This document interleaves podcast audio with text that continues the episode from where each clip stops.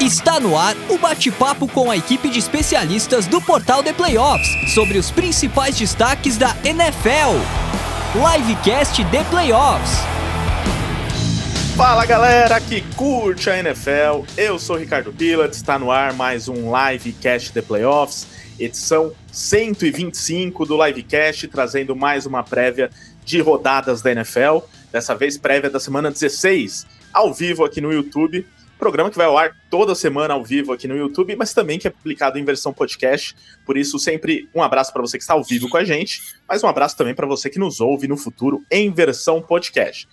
É, lembrando que a versão podcast é editada pelo estúdio WPcom. Já aproveito para fazer aquele merchanzinho do nosso amigo Pix, que é o responsável pela WP e que edita os nossos podcasts há mais de seis anos. Se você também quer gravar seu podcast ou até aprender a fazer um podcast, a WP oferece os dois serviços, tá? Então você acessando o site grupowpcom.com.br barra estúdio, você encontra lá os canais digitais da WP e tem um mini curso gratuito para você aprender a fazer os seus podcasts. Caso você queira que o próprio Pix cuide disso, só mandar mensagem para ele no 54 996-25634 e ele vai editar os seus podcasts como ele faz com a gente, ó. Tô até com a canequinha da WP aqui hoje, ó, pra molhar o bico enquanto eu faço o programa. E eu estou aqui mais uma vez nesse livecast, hoje com um convidado especial é, que vai participar com a gente, vai promover a Super Week da ESPN, né? Como sempre, a ESPN com super transmissões nessa época do ano e muito por conta da NFL. E quem estará com a gente e nessa programação toda da ESPN é Fernando Nardini, narrador dos canais ESPN já há um bom tempo e né, narrador do de NFL, principal narrador de NFL nas últimas temporadas. Tudo bom contigo, Narda? Bem-vindo de volta ao Livecast. Salve, Pilat, salve pessoal, tudo bem? Quanto tempo? Que alegria reencontrá-los. É chegando a hora de mais uma pós-temporada de NFL. Temporada pegando fogo, muita coisa legal por acontecer, alguns classificados, outros já eliminados e que não vão deixar saudade sem dúvida nenhuma.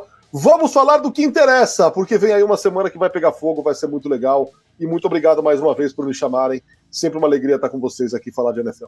Boa, Nadine. Você já sabe quais jogos vai transmitir nessa semana de Natal ou qual jogo? Sabe que eu não decorei? Peraí, vou, vou, vou entrar na minha escala aqui agora, ó. É, ó. Vou achar minha escala primeira nesse mão, momento. Primeira mão. É, Quer um tempinho, a gente apresenta os demais? A prévia da escala do fim de semana. Uhum. Buffalo Bills e Los Angeles Chargers no sábado. Dallas Cowboys e Miami Dolphins no domingo. E Ravens e 49ers na segunda. Ah, então seu Natal vai ser bem animado, assim, mas talvez meio longe de casa, assim.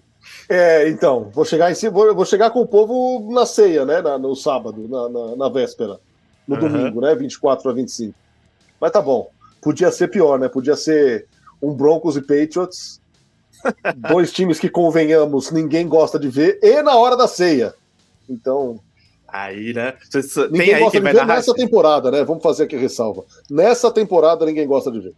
Ah, sim, se fosse uns 10 anos atrás, seria maravilhoso, É, né? seria Brady contra. Peyton Manning, né? Seria É. maravilhoso. Tem aí quem vai narrar esse jogo, só pra gente mandar um abraço em solidariedade? Ah, pera que agora eu vou sair a escala geral. Tudo, não, não. tudo ao vivaço aqui, hein? Escala do plantão de Natal. Vamos lá. Dia 24. 24, domingo. Ah, vai ser uma honra estar ao lado de nosso amigo Paine. Paine, Pinheiro, Matheus Pinheiro e Anthony Curti.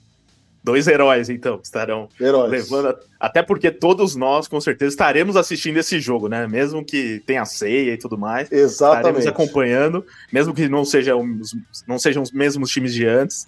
Então, né, vai ser. Vai estar prazer todo mundo com o peru né? na mão. Isso. Antes de.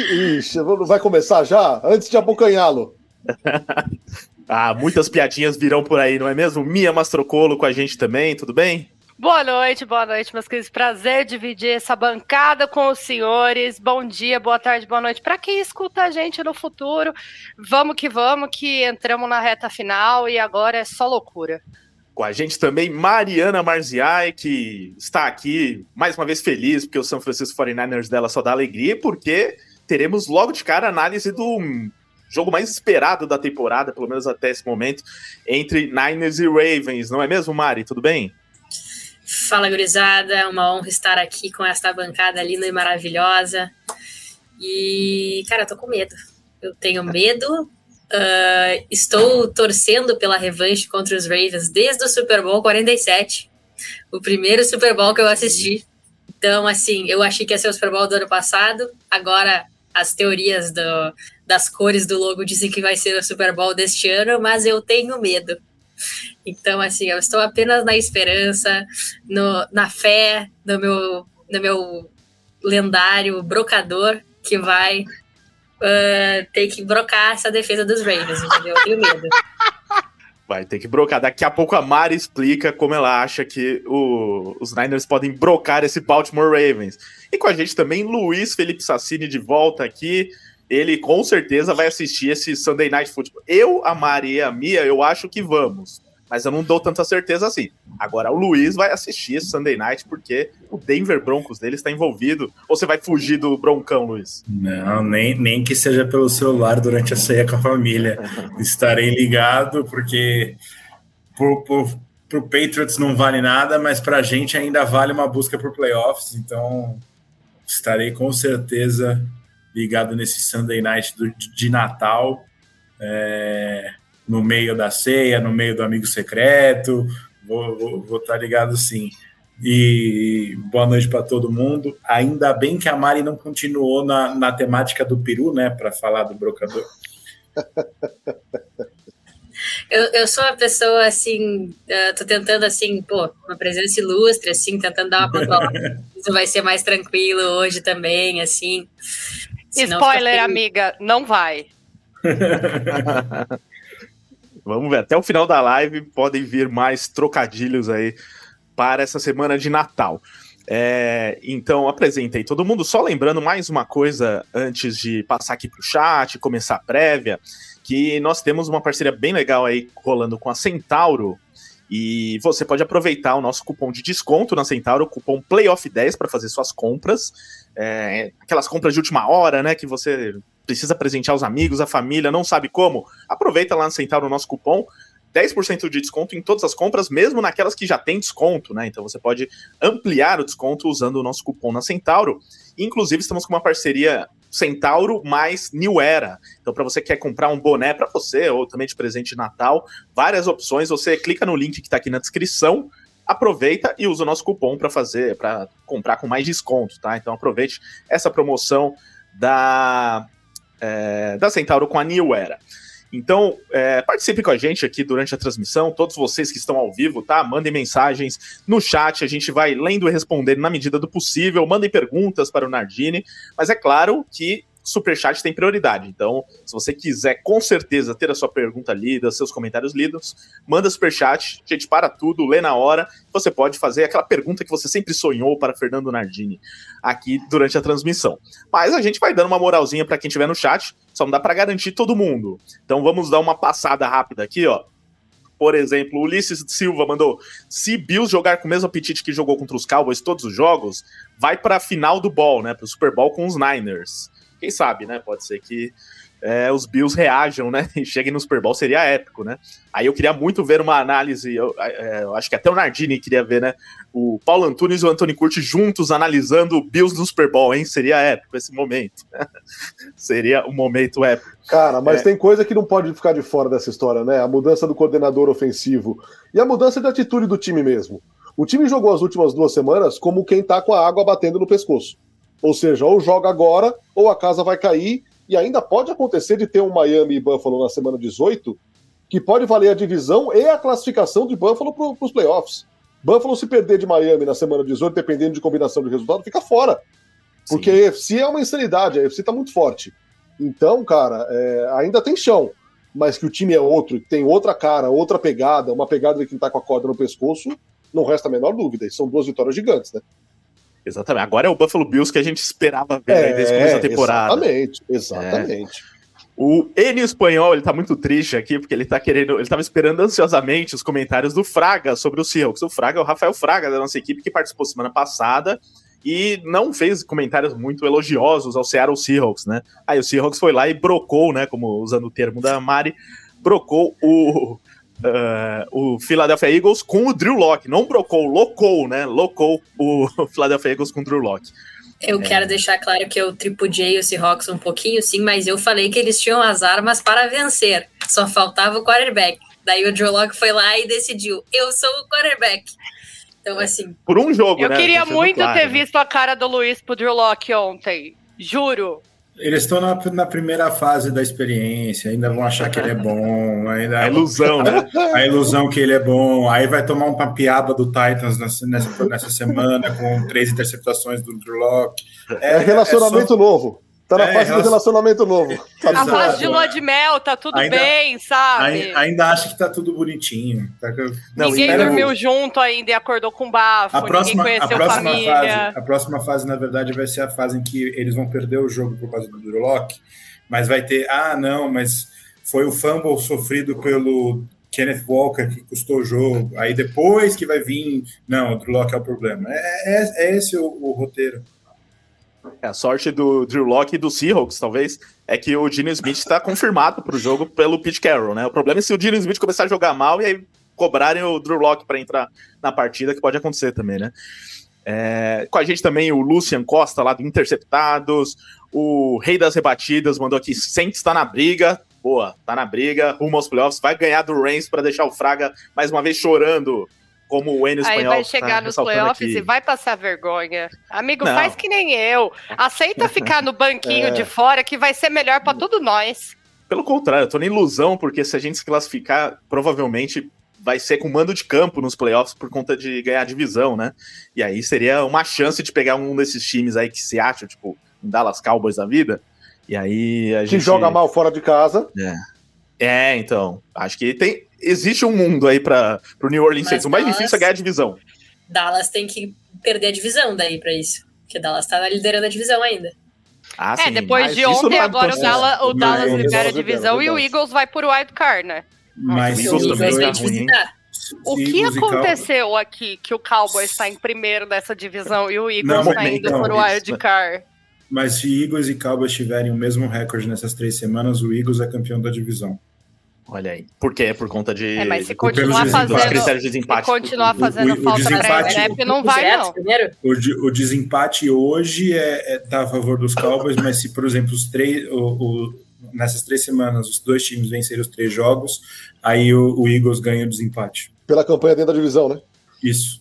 Ó, com a gente também Arilson Souza, o Henrique falando: alguém segura os Niners, continua assim que vem o Super Bowl.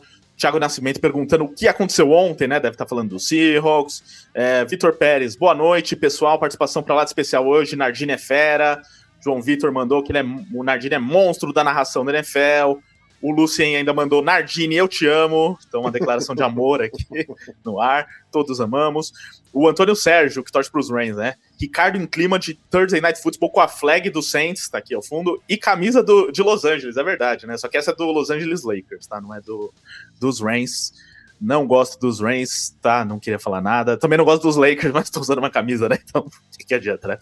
É, Pass mas... ainda dói, né, Ricardo? Sim, é, não tinha nada não contra os Rams até aquele dia. Já faz anos e ele não, não supera isso, amigo. Vamos lá, leva pra terapia. O Ricardo, o Ricardo tem certeza que ganharia do Patriots se eles passassem. Sim, pô, tava. Era, era a minha última jogo... chance de ver o Saints campeão, entendeu? Mas talvez o Super Bowl tivesse sido mais legal. Ah, sem dúvida, né? Thiago Jadão mandando um salve Nardini, enfim, muita gente. Depois eu passo novamente no chat, mas lembrando, né? Quem quiser, ó, tem o Pix também. O Pix eu vou dar prioridade, ó. Buenas, Narda. Vai ter registro das edições do podcast amanhã? Pode? Russell Wilson, sempre acreditei. Olha ele, o Pix que é da WP, torcedor dos Broncos, assim como o Luiz. Então acompanhe o trabalho da WP nas redes sociais aí com os registros do pod, dos podcasts também. É, então, é, só mais alguns recadinhos aqui antes de passar para prévia é, da rodada. Continue mandando mensagem no chat, tá? Mas prioridade para o super chat.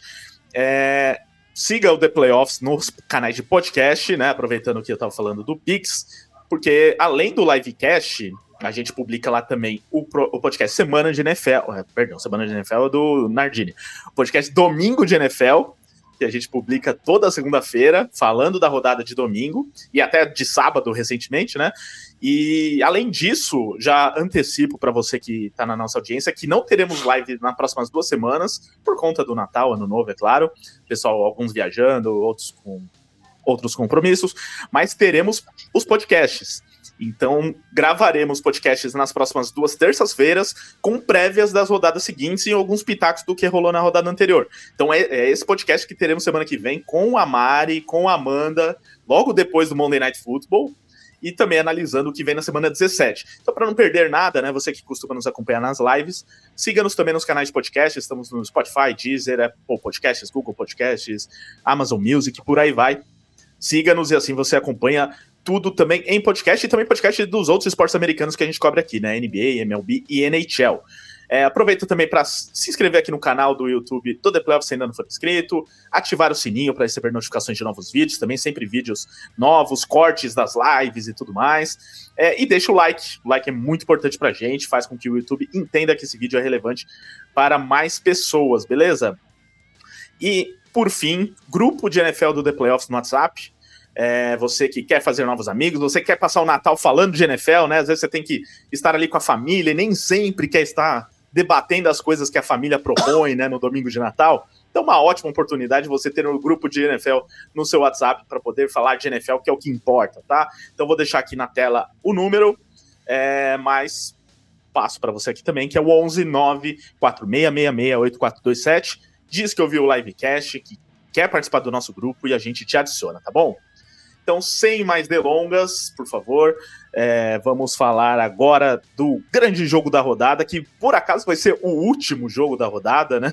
Que é esse Ravens e Niners, é, que Nardini confirmou que vai estar nesse, né, Nardini? Seu, tô. Não tô maluco. É isso. Então, o Monday Night Football da rodada, né? Na segunda-feira de Natal vão ser três jogos. Algo que não é muito comum no NFL, né? Que no dia 25 tenha tantos jogos assim, mas a partir desse ano deve ser mais é, comum esse tipo de situação. É, e mesmo assim, o principal jogo, Monday Night Football, ficou reservado para esse Ravens e Niners, que não por acaso são os dois times de melhor campanha de suas é, conferências na NFL.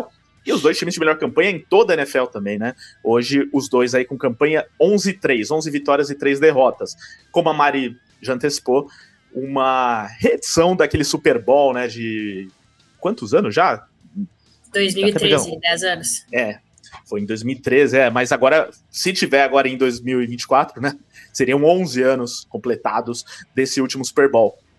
Então, expectativa muito grande. Claro que eu vou permitir primeiro que o nosso convidado analise aqui, o Fernando Nardini, falando desse jogo, o jogo que ele vai narrar, expectativa, né, para ver quem chega mais forte, porque são duas equipes que nas últimas rodadas parecem é, quase invencíveis pelo que estão jogando, é, mas que talvez tenham ali defeitos a serem explorados um pelo outro, né? Expectativa do Nardini, depois Mari embala aí você também na sequência, expectativa sua para o jogo, e claro, Mia e Luiz também. Eu acho que tem tudo. Estão me ouvindo? Agora sim. Deu uma travadinha aqui. Ouvindo, ouvindo. Eu acho que tem tudo para ser o jogo da temporada. Assim. A expectativa é essa. Se você olha alguns veículos americanos, eles estão falando: será que teremos o maior Monday Night Football de todos os tempos?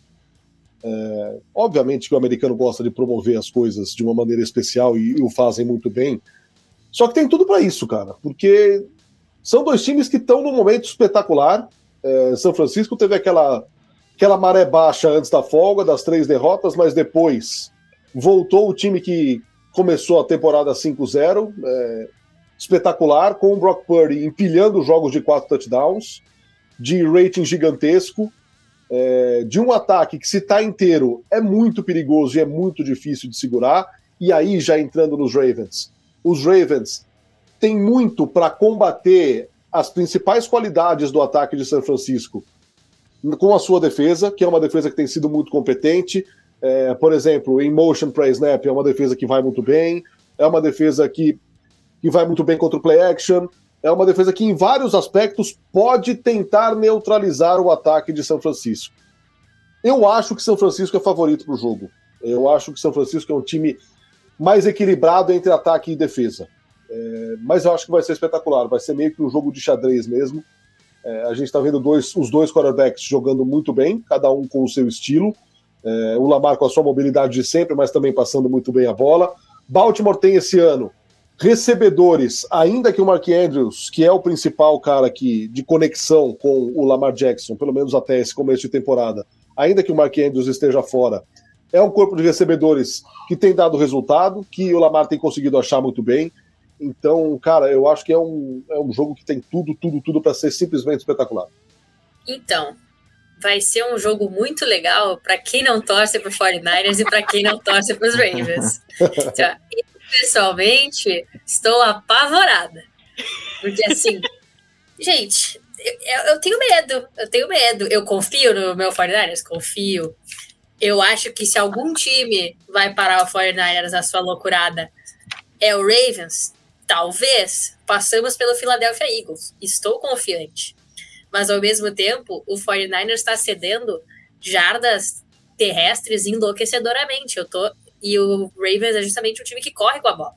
E o Lamar corre com a bola. Então é uma coisa assim que o matchup ele tem que encaixar muito bem, porque os 49 sabem que tem que ajustar, eles já estão perdendo muito tackle. Eu nunca vi um time com uma defesa tão, com tantos nomes bons perder tanto tackle fácil, que os jogadores simplesmente passam por eles. E então, assim, é o ponto fraco dos 49ers nesse momento, o ataque terrestre. Cederam 234 jardas para os Cardinals, que não são um time assim, força potente terrestre. Vai estar tá sem o Kiro uh, Mitchell, Mitchell, que rompeu o ACL, né? Então ele é um corredor dos Ravens que não vai estar presente, o que para mim é um alívio, um pouco assim, uma pena que ele se machucou, porém, se ia se machucar, que bom que foi agora e não depois. Mas assim, Uh, o 49ers tem uma média de 30 pontos por jogo, 402 jardas por jogo. Estou confiante. Porém, não dá para acreditar tanto assim, né? Porque as principais questões para mim é o Lamar contra o pass rush do 49ers, porque ele vai correr, e daí vai ter que estar tá o pessoal desmarcado para ele poder lançar a bola, ou o famoso cobertor curto, que daí a defesa vai conter ele, daí ele vai lançar lá atrás, porque o 49ers também. Ad... Gente, eu tô nervosa, eu tô nervosa, só tenho isso pra dizer, eu tô nervosa. Eu, eu tô com medo, e eu tô assim, e se a gente perder esse jogo e ganhar o Super Bowl depois? Tudo bem. Agora, se então, a gente então. chegar lá na frente e perder, eu não vou ficar feliz. Faz esse, um é acordo é aí, Mari. Guarda um a revanche pro Super Bowl, porque para mim, hoje, esse é o Super Bowl, cara. Não tem outro Super Bowl que não é, que não é esse. Eu prefiro perder esse jogo e ganhar os outros dois e chegar no Super Bowl com a Seed 1 do que ganhar hoje e perder depois. Eu fico muito mais feliz Justo. assim. Então, esse nem vai me doer tanto. É, e até, até porque é um jogo que se perder não é nenhum absurdo, né? Perder pro Ravens agora é, é um jogo normal, pode ir para qualquer lado essa partida. É, mas como os Niners jogam em casa e tal, tem uma, e tem uma pressãozinha a mais, talvez, ali, para que os Niners ganhem esse jogo. É, Mia, Luiz, expectativa aí para esse jogo. É, eu, eu, eu, só não comparo esse jogo com o maior é, da história, que nem estão falando, porque para mim Monday esse Night. jogo. É, uma, mas assim, aqui, é o maior Monday Night, porque esse jogo não, é, não vai. Não acredito que vai ser o, o tiroteio que foi aquele Rams e Chiefs no ah, início da carreira do Mahomes, Goff ainda de QB lá no, lá, lá no Rams, o auge do, do, do ataque do, do McVay. E para mim, aqui, e foi no Monday Night também, porque foi no jogo do. No, Fato. No jogo foi o jogo no México?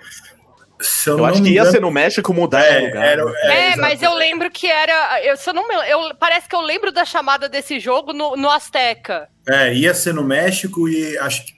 Se eu não me engano, por causa do gramado, alguma coisa. Foi, assim, foi por causa do gramado, o, eles acabaram mudando o jogo. É, e aí acabou sendo no, no, no estádio do futebol de, do, de, do Galaxy. É... Nunca mudaram o jogo no MetLife Stadium, né? Apesar de ser um, um, cemitério de jogador, sempre tem jogo lá, não é o gramado que atrapalha. Pois eu estava com isso na minha cabeça agora mesmo, porque aquilo ali é. E é só em jogo dos Jets, impressionante. Nos jogos dos Giants funciona aquele gramado. No jogo dos Jets que mata. Amiga, tem um bode enterrado ali. As pessoas esquecem do bode. Se você não tirar o bode, continua sendo um cemitério, não tem como. Mas então, voltando só ao, ao, ao jogo, é, eu vou ser bem sincero, esse último jogo do Ravens me deixou um pé atrás com o Baltimore. É, eu vi um Ravens que começou a abdicar do passe, o, o Zay Flower só foi utilizado como decoy, em todas as jogadas ele foi o decoy. É, chegou a um ponto que a defesa do Jaguars até parou de seguir o, o, o Flowers quando ele, quando ele se movia antes do snap, porque eles utilizavam isso para fazer corrida em read option e o passe do Lamar vinha ou num passe curto, ou quando ele via que o, o, a defesa não comprou o decoy, ele ia ter que passar e aí ele fazia ele muito bem escapava da pressão e conseguia encontrar o passe, como foi aquele passe para o Likely, que correu uma chance absurda de ser interceptado. Eu acho que se o, o Baltimore vir com um gameplay parecido com o que foi do com esse jogo contra o Jaguars, eu não vejo o Baltimore tendo chance de vencer esse jogo, ainda mais o jogo sendo na Califórnia. É, o, o 49ers não protege bem o jogo terrestre, isso é verdade, mas o, você pega as derrotas do, dos Ravens, todos, todas as derrotas dos Ravens foram quando os running backs dos Ravens não conseguiram passar de 100 jardas. O Lamar até poderia passar de 100 jardas, mas se os running backs não encaixam e o Lamar fica sozinho correndo, o jogo fica muito mais fácil para a defesa adversária. E com o Kenton Mitchell é, machucado, eles vão precisar mudar esse game plan, eles vão precisar usar o Zay Flowers e o, e o Odell Beckham Jr. em rotas mais profundas, que eu não vi eles fazendo isso na, na última partida e me preocupa porque eu não sei se eles conseguem, ainda mais com essa defesa do 49ers. Então eu acho que o 49ers é favorito. Vejo sim o Ravens como, como tem, algum, terem alguma chance de vencer o jogo, mas me, me deixou muito preocupado. Até, até o jogo contra os Jaguars é, era o, a minha aposta de 49ers e Ravens para o Super Bowl, mas hoje eu estou um pouco preocupado com o Baltimore. É, acho que é isso aí que o Luiz falou bate muito nisso a gente precisa ver como é que vai funcionar é, a questão dos running backs correndo e a questão até de aproveitar o Odell né, nesse jogo. Ou, se o Ravens conseguir correr da maneira que a gente viu durante a temporada, a coisa vai embaçar para o lado do 49ers.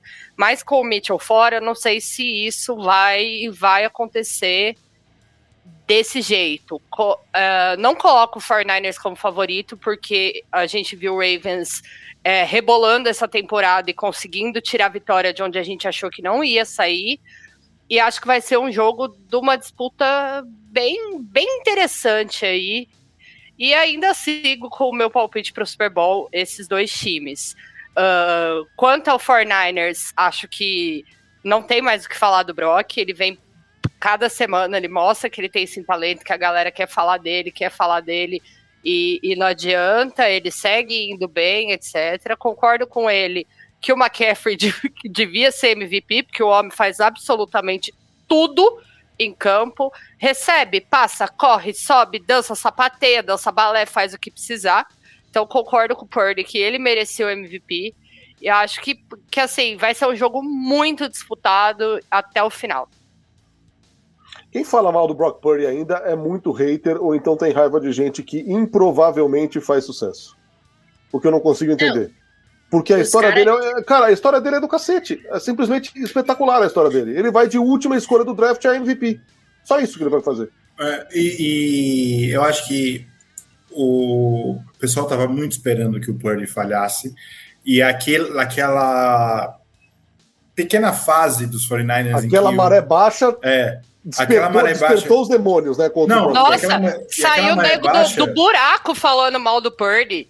E aquela maré baixa só aconteceu porque o 49ers naqueles jogos não estavam sem Trent Williams e Debo, e Debo Samuel. Sim. O, o, o, Trent Williams é uma diferença bizonha a linha da ofensiva do, dos 49ers com e sem o Trent Williams. E é óbvio que você tá. É um, o Purdy não é. Pode ser não ser elite, ele pode não ser ter a, a, mesma capacidade física do Mahomes ou do Josh Allen, pro, do próprio Lamar para improvisar jogadas. E aí, quando ele não tem o Trent Williams, ele vai jogar muito mais pressionado e ainda está sem o seu, um dos seus principais recebedores. É natural que, que a, tenha um, um, uma diferença de produção. Agora tá todo mundo saudável. O 49ers ofensivamente está saudável. E é muito difícil parar esse time do 49ers quando tá todo mundo saudável. Eu, na minha opinião, eu acho o, o, o MVP deveria ser o Christian McCaffrey. Mas o prêmio é muito focado em, em, em quarterbacks e super entendo que o, o prêmio vá para o Purdy porque ele está fazendo a melhor campanha. Ele está aproveitando muito bem as peças que ele tem.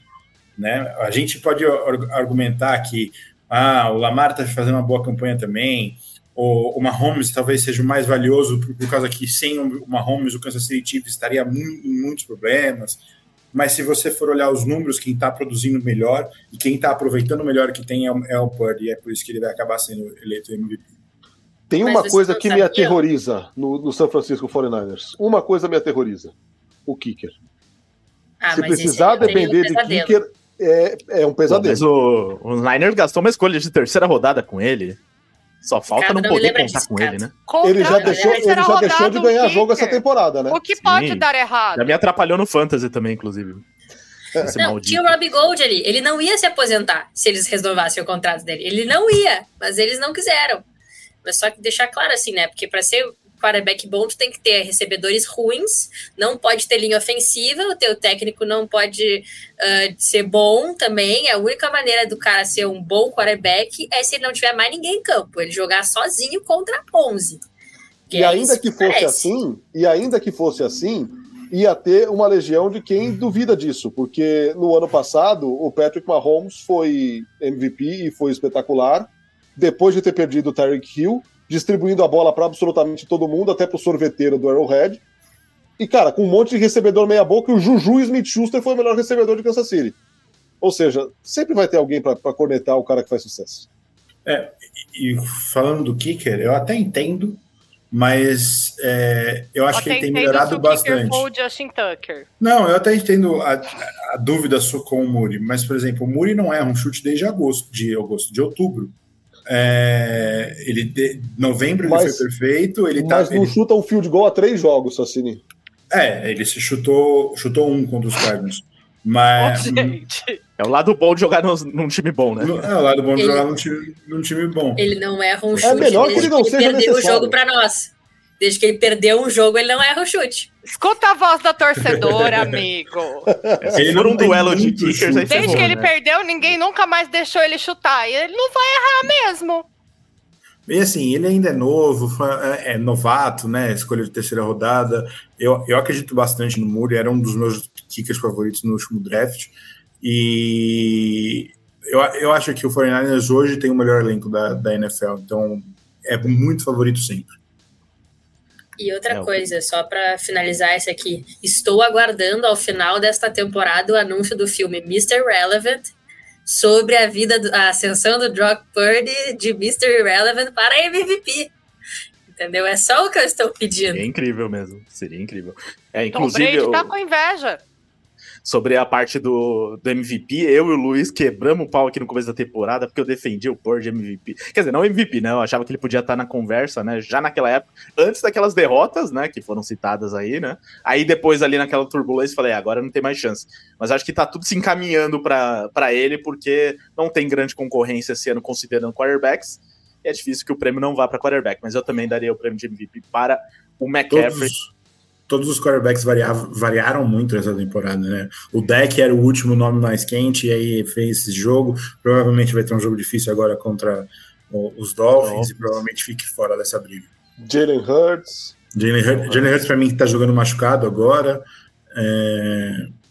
O Josh Allen, não tá capaz Josh de jogar Allen, espetaculares e de um, uma tonelada de interceptações. Mahomes cheio de interceptação também, acaba ficando é, o Tua, quando teve alguns momentos, teve ótimos momentos, mas também teve momentos né, que decepcionou.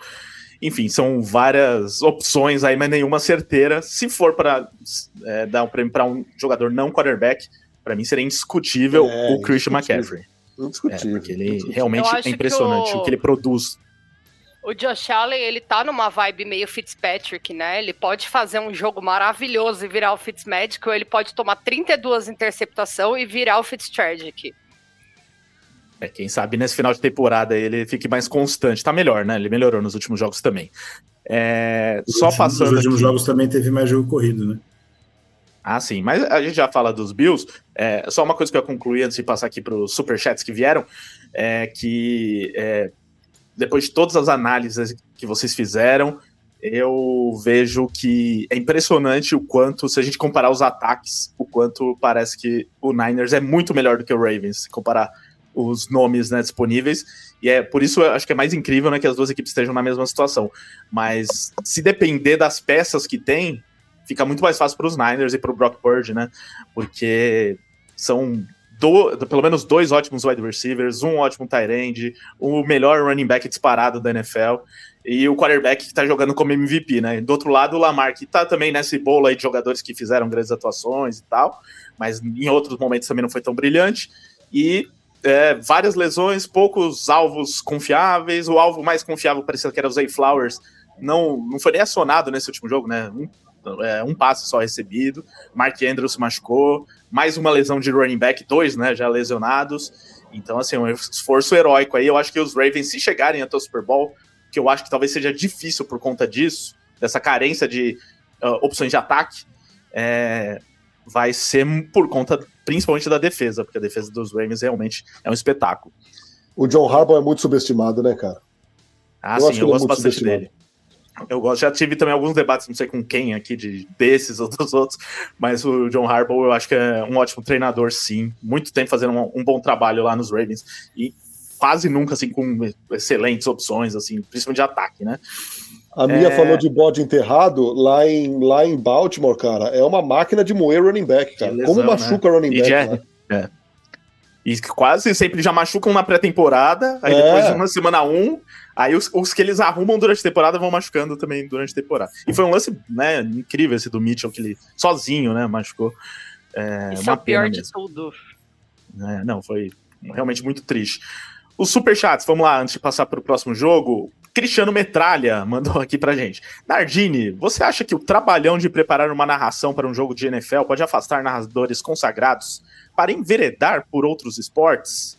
Pergunta muito complexa, né? Mas é, realmente é um trabalho, né? Para preparação para jogo e tudo mais. É, não Como sei assim? se vai afastar. Confesso, confesso que eu não né? entendi, Cristiano. Não, não entendi em que, em que aspecto. Assim, imagino eu que para uma transmissão é, todo mundo se prepare bastante, né? É óbvio que a NFL te exige bastante mais, porque é muito detalhe, são muitos jogadores, é muita estatística, é muita informação que vem de muitos lugares, enfim, é, não resta dúvida. Agora, afastar narradores consagrados de chegarem para a NFL, você quer dizer? Imagino que seja isso.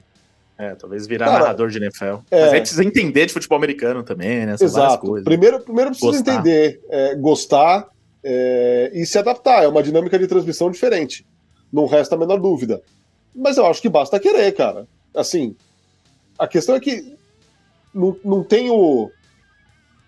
Na NFL não tem o, o, enrolar. Durante um jogo de futebol, você consegue ficar ali batendo um papo, tal, a conversa até dar uma saída, você pode falar de uma parte tática, contar uma história, tal, não sei o quê. Na NFL, você deixar de seguir a bola, eu acho ruim, cara.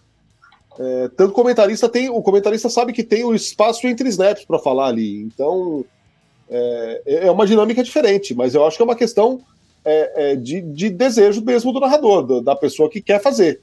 É, cara, se você se preparar, todo mundo é capaz de fazer. Vai demorar para pegar a dinâmica, vai demorar para pegar ritmo, ver como é que são as coisas, mas todo mundo é capaz de fazer. É, eu acho que é mais uma questão de vontade.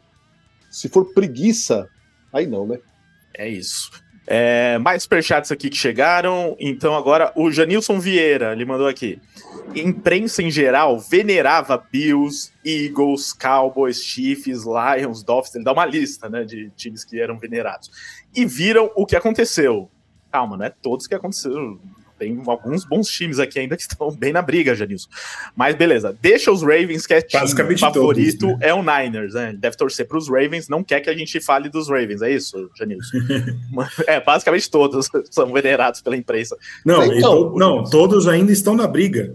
Ah, Exato. sim, também, também. Exato. Então, todos aí, né? O, o, primeiro que o venerar, eu acho, eu acho forte. É, a, a, temporada ela muda muito durante a, o, o, decorrer do, do, do, campeonato. O Bills é a maior prova disso. Buffalo era um time até ontem, até outro dia aí, pendurado. Hoje é um time que ganhou de Kansas City Chiefs do jeito que ganhou, que ganhou esse fim de semana do jeito que ganhou também e tá de volta na parada jogando um futebol americano muito interessante. Todos esses outros times aí, venerado, né? cara, o, o, próprio Detroit Lions, você vai falar que a campanha do Detroit é ruim, cara? Tá na beira de entrar no playoff aí pela primeira vez desde 2016. Muito possivelmente vai ganhar ou pode ganhar o primeiro jogo aí de playoff pela primeira vez desde 1999, acho, 91 que eles não ganham um jogo de playoff. Então, é um time que foi se reconstruindo. Então, o Lions merece sim ser visto com, com carinho. Kansas City Chiefs, cara, é o time que tem uma Holmes. É o time que, ao contrário de todas as outras temporadas, começou essa temporada aqui com uma defesa muito forte. Está entre as boas defesas da NFL. Philadelphia Eagles, durante a maior parte da temporada regular, o time de melhor campanha. É verdade que tem que produzir agora, em dezembro. Dolphins, melhor ataque da competição. Um ataque ultra explosivo, com Tyreek Hill, com o Waddle, cara, com o Raheem Monster, recordista de touchdown na temporada. Então, são times que obviamente merecem atenção de vocês da imprensa, mas não quer dizer que eles vão todos ganhar o Super Bowl. O Super Bowl é de um só. Eu acho que o favorito é o São Francisco 49ers. Mas que todos esses merecem ser vistos com carinho, merece. É, e todos são momentos, né? O próprio Lions que a gente estava falando aqui, as derrotas dos Lions para Bears, Packers e, e, acho que foi Raiders, eu esqueci a, a outra derrota. Foi Bears, Packers. É, Bears, Packers, eu esqueci a, a, a outra. É, aqui Seahawks, é, né? Isso. É, foi enquanto o Frank Ragnall estava machucado. O Ragnall voltou essa última semana e eles dominaram uma defesa que estava extremamente quente. É, é, questão de momento. O 49ers está completamente saudável. O Lions hoje está completamente saudável. O Ravens não está completamente saudável. Na temporada inteira. É, é normal, eu acho. O Ravens também foi venerado em alguns momentos por tudo, pela campanha que está fazendo. E assim, não houve torcedor do 49ers que não tenha passado muita aflição no último jogo, quando por um instante o Christian McCaffrey se machucou e o Brock Purdy se machucou. Logo voltaram. Não Sim. durou muito o drama. Mas preocupou, obviamente que preocupou. Torcedor do A cara de desespero da Mari até agora. Gente, eu vivi 2020 dos 49ers. Depois daquilo, qualquer coisa eu me apavoro. Estar saudável na NFL é um talento. O torcedor dos Dolphins que se preocupou com o Tyreek Hill machucado, o Chiefs que tem um, uma parada no coração todo jogo quando o Kelsey começa a mancar.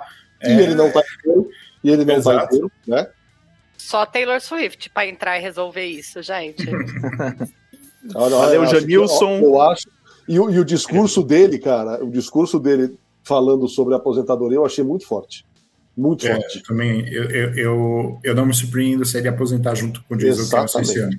Exatamente. É, Imagina, ainda mais com o sucesso que eles estão fazendo com o podcast, já estão com outros rumos. não não ter Mama Kelsey mais na NFL vai ser a pior coisa da aposentadoria dos dois. Não, e a NFL não vai deixar, né? Porque esse hype Taylor Swift tá sendo bom também, né? Falar, não, dá um jeito aí, continua. Senão, ela nem aguenta mais, aparece em todo telão, fica 20 minutos o vídeo nela e ela, tipo assim, o que, que vocês querem que eu faça? Eu tô aqui vendo o jogo. Ó, gente, mais um superchat aqui. Carlos Aparecido de Oliveira. Nardini está lindo na live. Grande muito obrigado. Incrível. Muito obrigado, muito generoso. O Cantada sempre chamando o Nardini de lindo, né? Carlos, né? Incrível. né? Carlos. É. Carlos. Cara, sempre. Muito generoso, muito fofo. a beleza Carlos. também do Nardini. O Durval Almeida também no superchat falando também do Nardini. Nardini, você será lembrado sempre pelo com o Love Push, empurrando com amor. Sou seu fã. Durval mandou aqui, né? Teve aquele Obrigado, momento Durval. Né, push, push, o dia do empurrando push, com né? amor. Eu dei uma engasgada tão cruel aqui em casa que vocês não têm noção. Cara, foi muito oh, espontâneo. Foi muito espontâneo. Na hora que eu falei, eu falei, putz, vai eu, dar, eu, eu adoro o Brotherly Shove também. É, Brotherly Shove é muito bom. É muito bom. É. E como é eficiente, né, cara? Tá louco o Rei das Rebatidas ele até mandou aqui: vocês são contra ou a favor de banir o Tush Push? Eu sou totalmente a favor de continuar, na verdade. Totalmente Não tem que banir nada, não, gente. Se os outros times não sabem fazer, problema Exato. deles. Não vejo nada demais. Vai até uma treinar, parça. É um resquício do que existe do rugby, né? No futebol americano até. Então, um negócio que é legal. Não, e ontem foi engraçado demais, cara. O, Bob Wagner, cara, desesperado na tentativa de, de frustrar o Tush Push, ele pulava por cima, ele dava cambalhota, duplo Ele tentou de é. todos os Ele fez tudo, cara. deu a vida, jeito. deu a vida, né? Aqui ele tentou pular por cima, eu falei, gente, você vai na onde, querido? Tá indo pra onde? Não, e, e o Jason Kelsey quase rastejando por baixo dele, cara. Mas foi muito engraçado, tá? Foi muito engraçado. Mas assim, tem como parar? Não tem. Se os outros times não sabem fazer, vocês que lutem com isso. Agora vim cancelar aí é incompetência da galera e o Godel, que é inimigo da alegria e dos fãs de NFL. O pior que o. Que o Godel não empurra com amor. Não, ele odeia o fã de NFL. O pior é que a eficácia disso tem dias contados que o Kelsey vai parar e aí vai ser muito difícil é, continuar pegando casa. É, aí não, sim, eles exatamente. Eles só vão né? banir o touch push quando eles, os Eagles fizerem isso toda a jogada. Porque eles avançam mais de duas, duas três jardas a cada jogada. Em quatro, eles conseguem fazer toda a jogada, fazem um. Depois dá não, um terceira para um, quarta para um com os Eagles em campo, não precisa nem ter. Pode, pode dar um force down. Ó, gente, vamos passar para os próximos jogos, porque só faltam 15. A gente já levou 45 para falar de um jogo.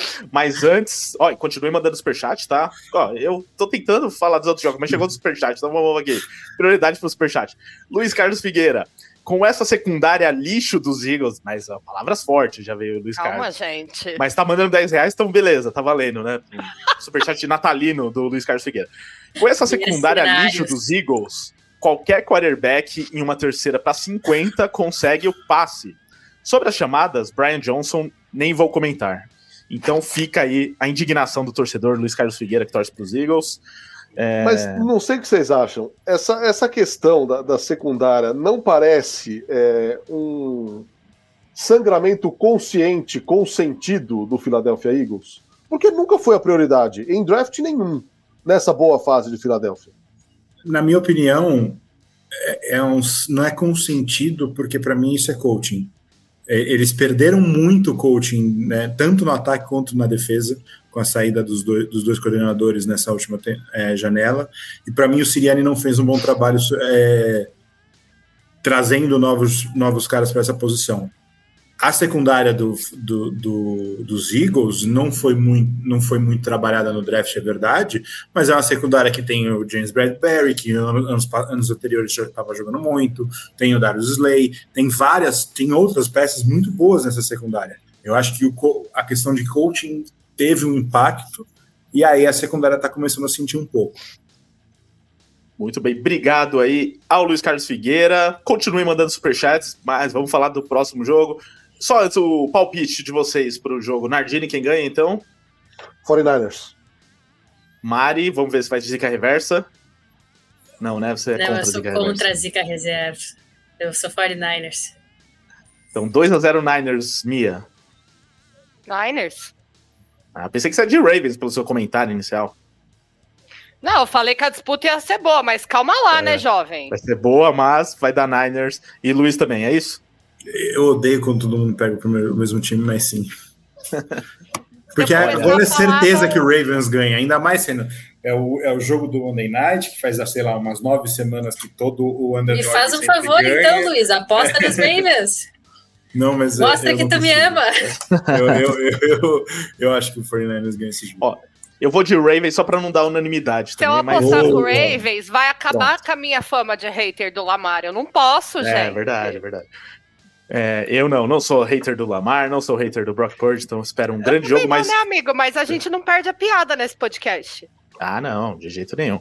É, mas vou ajudar aí pra não ter depois aquele. O pessoal nos cobrando que todo mundo votou nos Niners. Não, eu tô votando nos Ravens, apesar de achar que vai ser difícil esse jogo aí.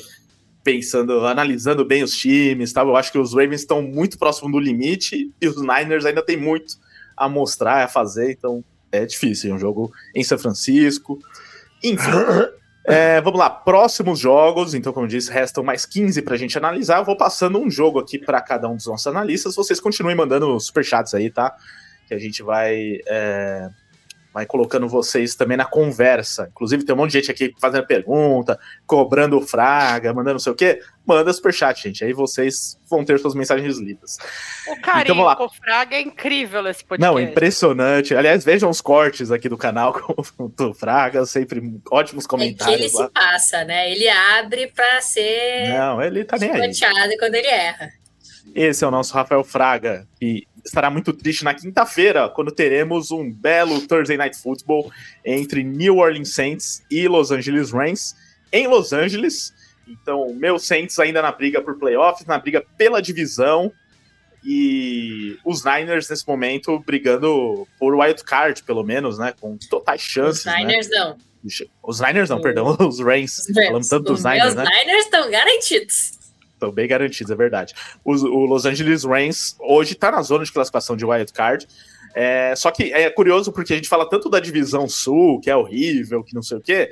Só que nesse momento, o Saints e o Tampa Bay Buccaneers têm campanha 7-7.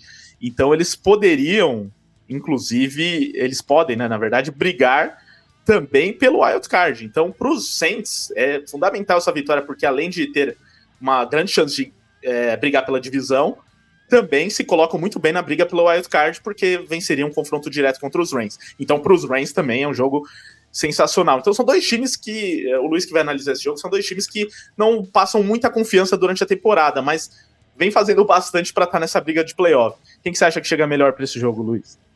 É, na verdade, o Rams, para mim, tem melhorado muito nas últimas semanas. É um, é um time que talvez se, se é porque esteja ficando mais saudável, o ataque está encaixando, o Karen Williams voltou e, e, esse jogo terrestre voltou a encaixar de forma muito boa. É, o Puka Nakua, o, o, Sai do fake, Rafael Fraga! Até o DeMarcus Robinson, é, DeMarcus Robinson foi efetivo nas últimas semanas. É, talvez ainda não seja aquele efetivo que você olha para o Rams e fala: ah, esse time vai brigar por muita coisa no, no, em, em, janeiro. Mas eu acredito que os Rams chegam forte, ainda por mais que sem em casa. É, eu acho que eles têm um, um matchup melhor do que com o Saints. É óbvio que vale muita coisa para os dois times. O Saints provavelmente devem ter a volta do, do Chris Olave, que já voltou a treinar hoje, então isso é muito importante também. É, mas no geral eu acho que os Rams chegam mais fortes e são favoritos para essa partida. Espero que você esteja errado, Luiz, mas eu concordo com você que realmente os Rams mostraram mais coisas nessa temporada até o momento do que os Saints, principalmente no ataque, né? O ataque dos Saints é uma brincadeira, né? Mas com o Olave, pelo menos, tem alguma alternativa, né? Com o Camara, se o Taysom Hill jogar, porque é sempre importante.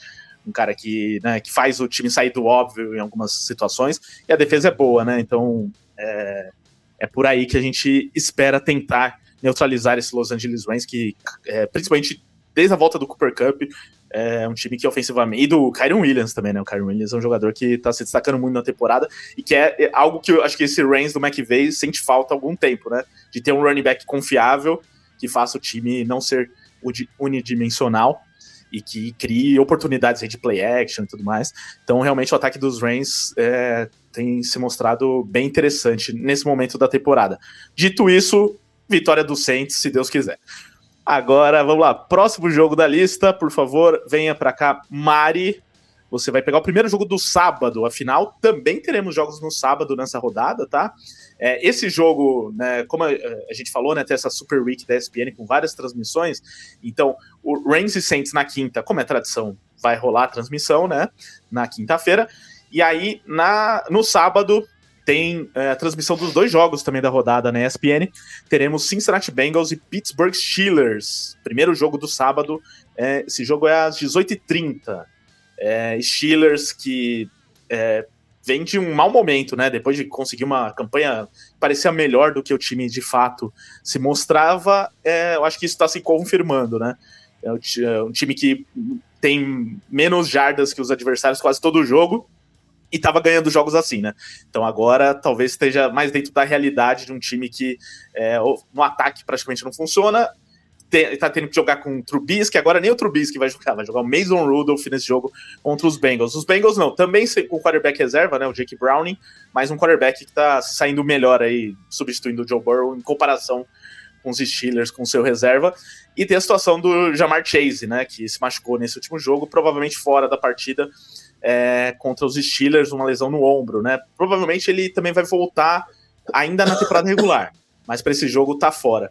Então, com todas essas lesões, desfalques, momentos, o que, que você espera desse jogo no sábado, Mari? Então, eu estou adorando ver o Jake Browning jogar. Para mim, ele é assim um novo fenômeno que está surgindo, do mesmo, uh, não sei se vai virar o Brock Purdy, mas ele está surgindo da mesma forma que o Brock Purdy surgiu tinha o Burrow jogando muita bola e um time que tinha grande ambição de playoffs, de repente ele se machuca, acabou a temporada? Não, não acabou a temporada. Temos este quarterback que você nunca ouviu falar, que na verdade ele não foi nem draftado, Ele passou dois anos em practice squad e daí agora ganhou uma chance, está mostrando que ele pode. Jogou quatro jogos como titular. O primeiro, o time ainda estava meio baleado por causa da perda do Burrow, ele nem lançou tantas vezes a bola. Depois engatou em três vitórias consecutivas. Nesses últimos três jogos tem cinco touchdowns, duas interceptações, quase 317 jardas por jogo e joga com confiança de que ele é o cara, que é a diferença. Porque quando os caras chegam para preencher um espaço de um jogador que ele é uh, o maior, que ele sabe que ele não vai ficar com a, com a posição titular quando o Burrow voltar, os caras jogam às vezes sem a confiança de que o time é deles. Ele não, ele assumiu o time, o time é dele, e quando o Burrow voltar são outros 500. Mas ele, eu não duvidaria nada que um time que tem um quarterback fraco uh, troque por ele na pós-temporada para fazer uma sombra, pelo menos, porque ele aí tá virando cabeças com a maneira que ele tá jogando e com a, a forma que ele tá conduzindo esse time. Já os Steelers, como o Rica já falou, estão nas mãos do Mason Rudolph. Tem ainda a chance de talvez o Kenny Pickett voltar com a lesão no tornozelo, eles não deram a ele out ainda, mas é provável que o Rudolph seja titular. E, e eles estão por um fio de ser eliminados, né? Então eles estão já com a corda no pescoço e por mais que demitiu, o Matt Canada tenha melhorado as coisas para esse ataque, não, não tem como fazer milagres com esse elenco. E então, assim, perderam para os Cardinals, perderam para os Colts, perderam para os Patriots nas últimas três semanas, que não são times que passam muita confiança também. Então é aquela coisa, tá indo de mal a pior e nem toda a minha confiança na genialidade do Mike Tomlin me faz acreditar que eles vão ganhar esse jogo. Eu diria que o Mike Tomlin já gastou tudo que ele conhece de NFL para fazer o time ganhar sete jogos aí, porque. Eu tava é na esperança que ele fosse passar mais uma temporada sem campanha negativa, cara. Agora eu já tô pessimista. Ainda mais sem o Minka Fitzpatrick, teve agora o Demonte Kazi que foi suspenso, não deveria ter sido suspenso.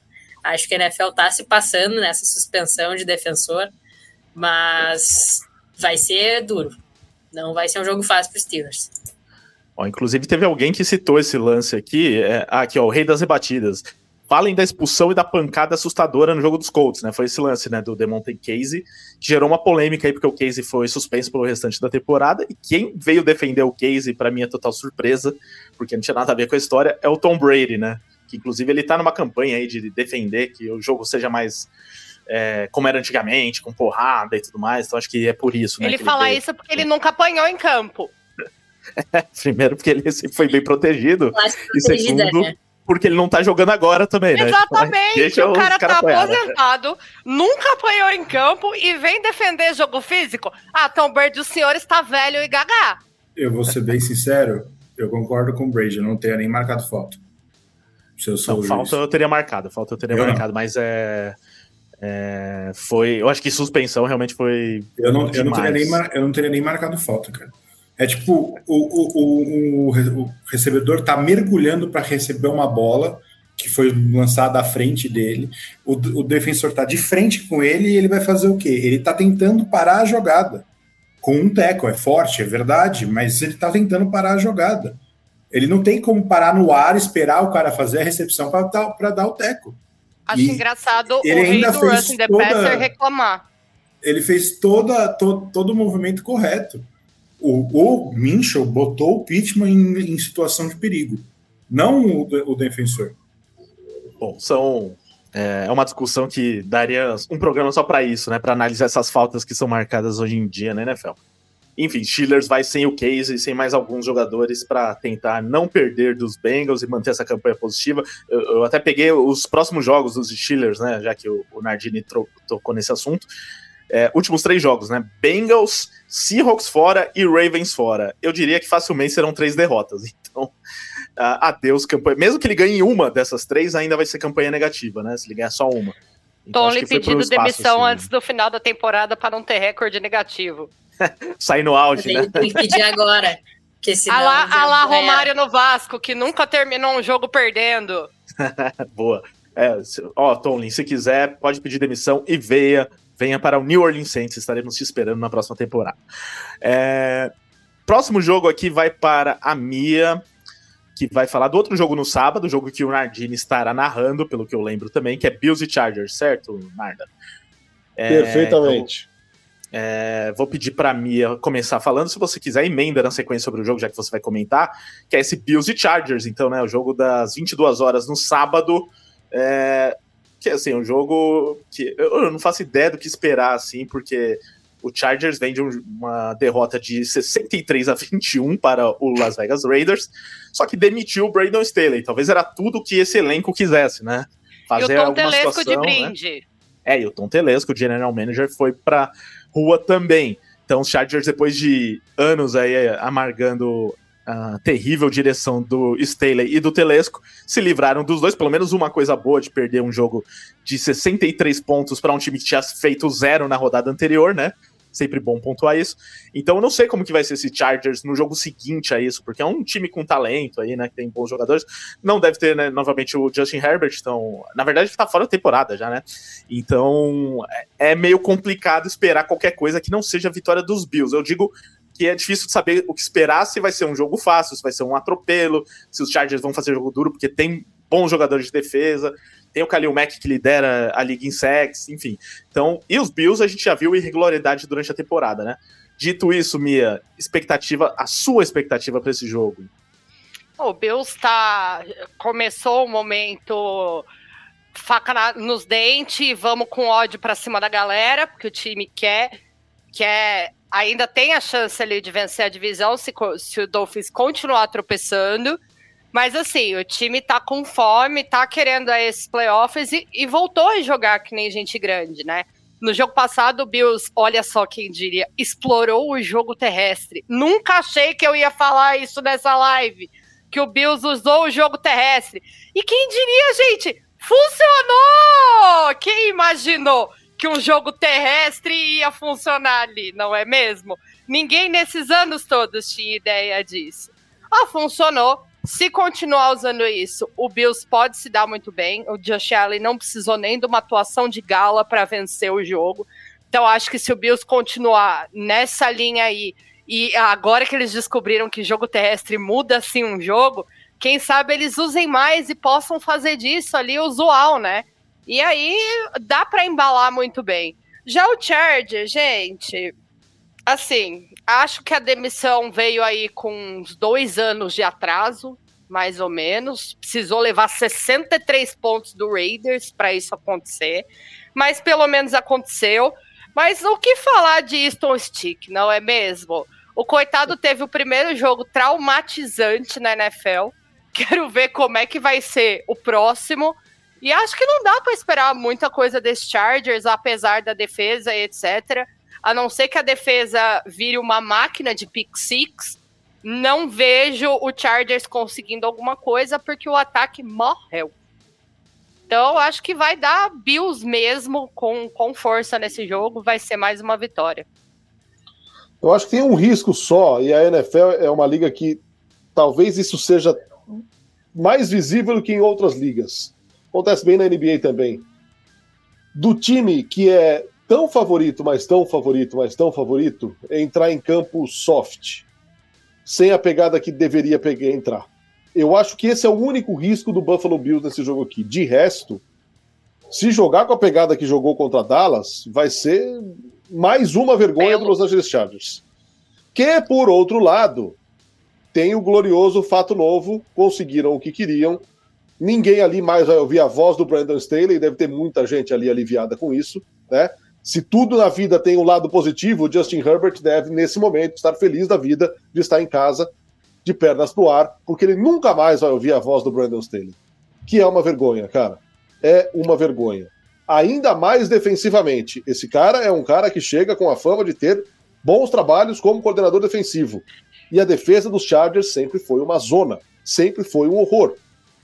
Então, cara, é... a única coisa que pode dar a vitória para os Chargers essa empolgação por o cara não estar tá mais ali e um saltinho um pouco mais alto do Buffalo Bills. E se o Wilson Stick não tiver completamente traumatizado, né? Esse aí perdeu o rumo de casa, né? Ele não, ele não chegou, ele não chegou de volta em Los Angeles até agora. É, esse é o mais eu, coitado. Até eu fico com dó, na moral. Okay, né? Não, eu fiquei com dó, bicho. Imagina você ser jogado na reta final da temporada, num jogo contra o Raiders, que ninguém. que era pra ter sido um jogo de dois field goal, gente. Era pra ter sido dois field goal e acabou, não era pra ter tido. Aí você joga o moleque Era pra ter sido aquele 6x0 da semana retrasada. Que é foi isso! Mesmo? Foi, foi, o Raiders, né? Foi o Raiders, não Foi! Não, foi 3x0 o Raiders e o Chargers ganhou de 6x0. 6x0. É, é, Ou é, seja, 6x0 dos Patriots. Era pra ter tido dois field goal nesse jogo e acabou. Era pra ter acabado 3 a 3 empatado. Entendeu? O problema, o problema do Easton Stick é que ele é o bastão leste e tá jogando no oeste. tá desorientado. A bússola. Não, gente, Piadinha. coitado do menino. Imagina você tomar 63 pontos do Raiders no seu primeiro jogo de NFL. O menino chegou em casa, ele tá chorando no chuveiro até agora. E o Raiders também tem muito disso que pode ter o Los Angeles Chargers. Porque parece que depois que, enfim, tiraram o George McDaniels dali, todo mundo corre pra cacete, todo mundo quer mostrar que é bom, todo mundo quer mostrar que não tem nada daquela terra arrasada. Sim. Que o problema era o George McDaniels. querendo mostrar que não precisa de quarterback. O Aiden O'Connell fez 32 pontos no Fantasy, gente. Que que é isso? Quem é ele? na semana de bye pra mim. É, então, é, eu acho que pode acontecer essas duas coisas nesse jogo aqui, que é o Buffalo Bills entrar com um salto alto, como disse o Nardini, e os Chargers com uma motivação extra pela saída do Staley, como aconteceu nos Raiders. Mas mesmo assim, quase é muito difícil para os Bills perderem.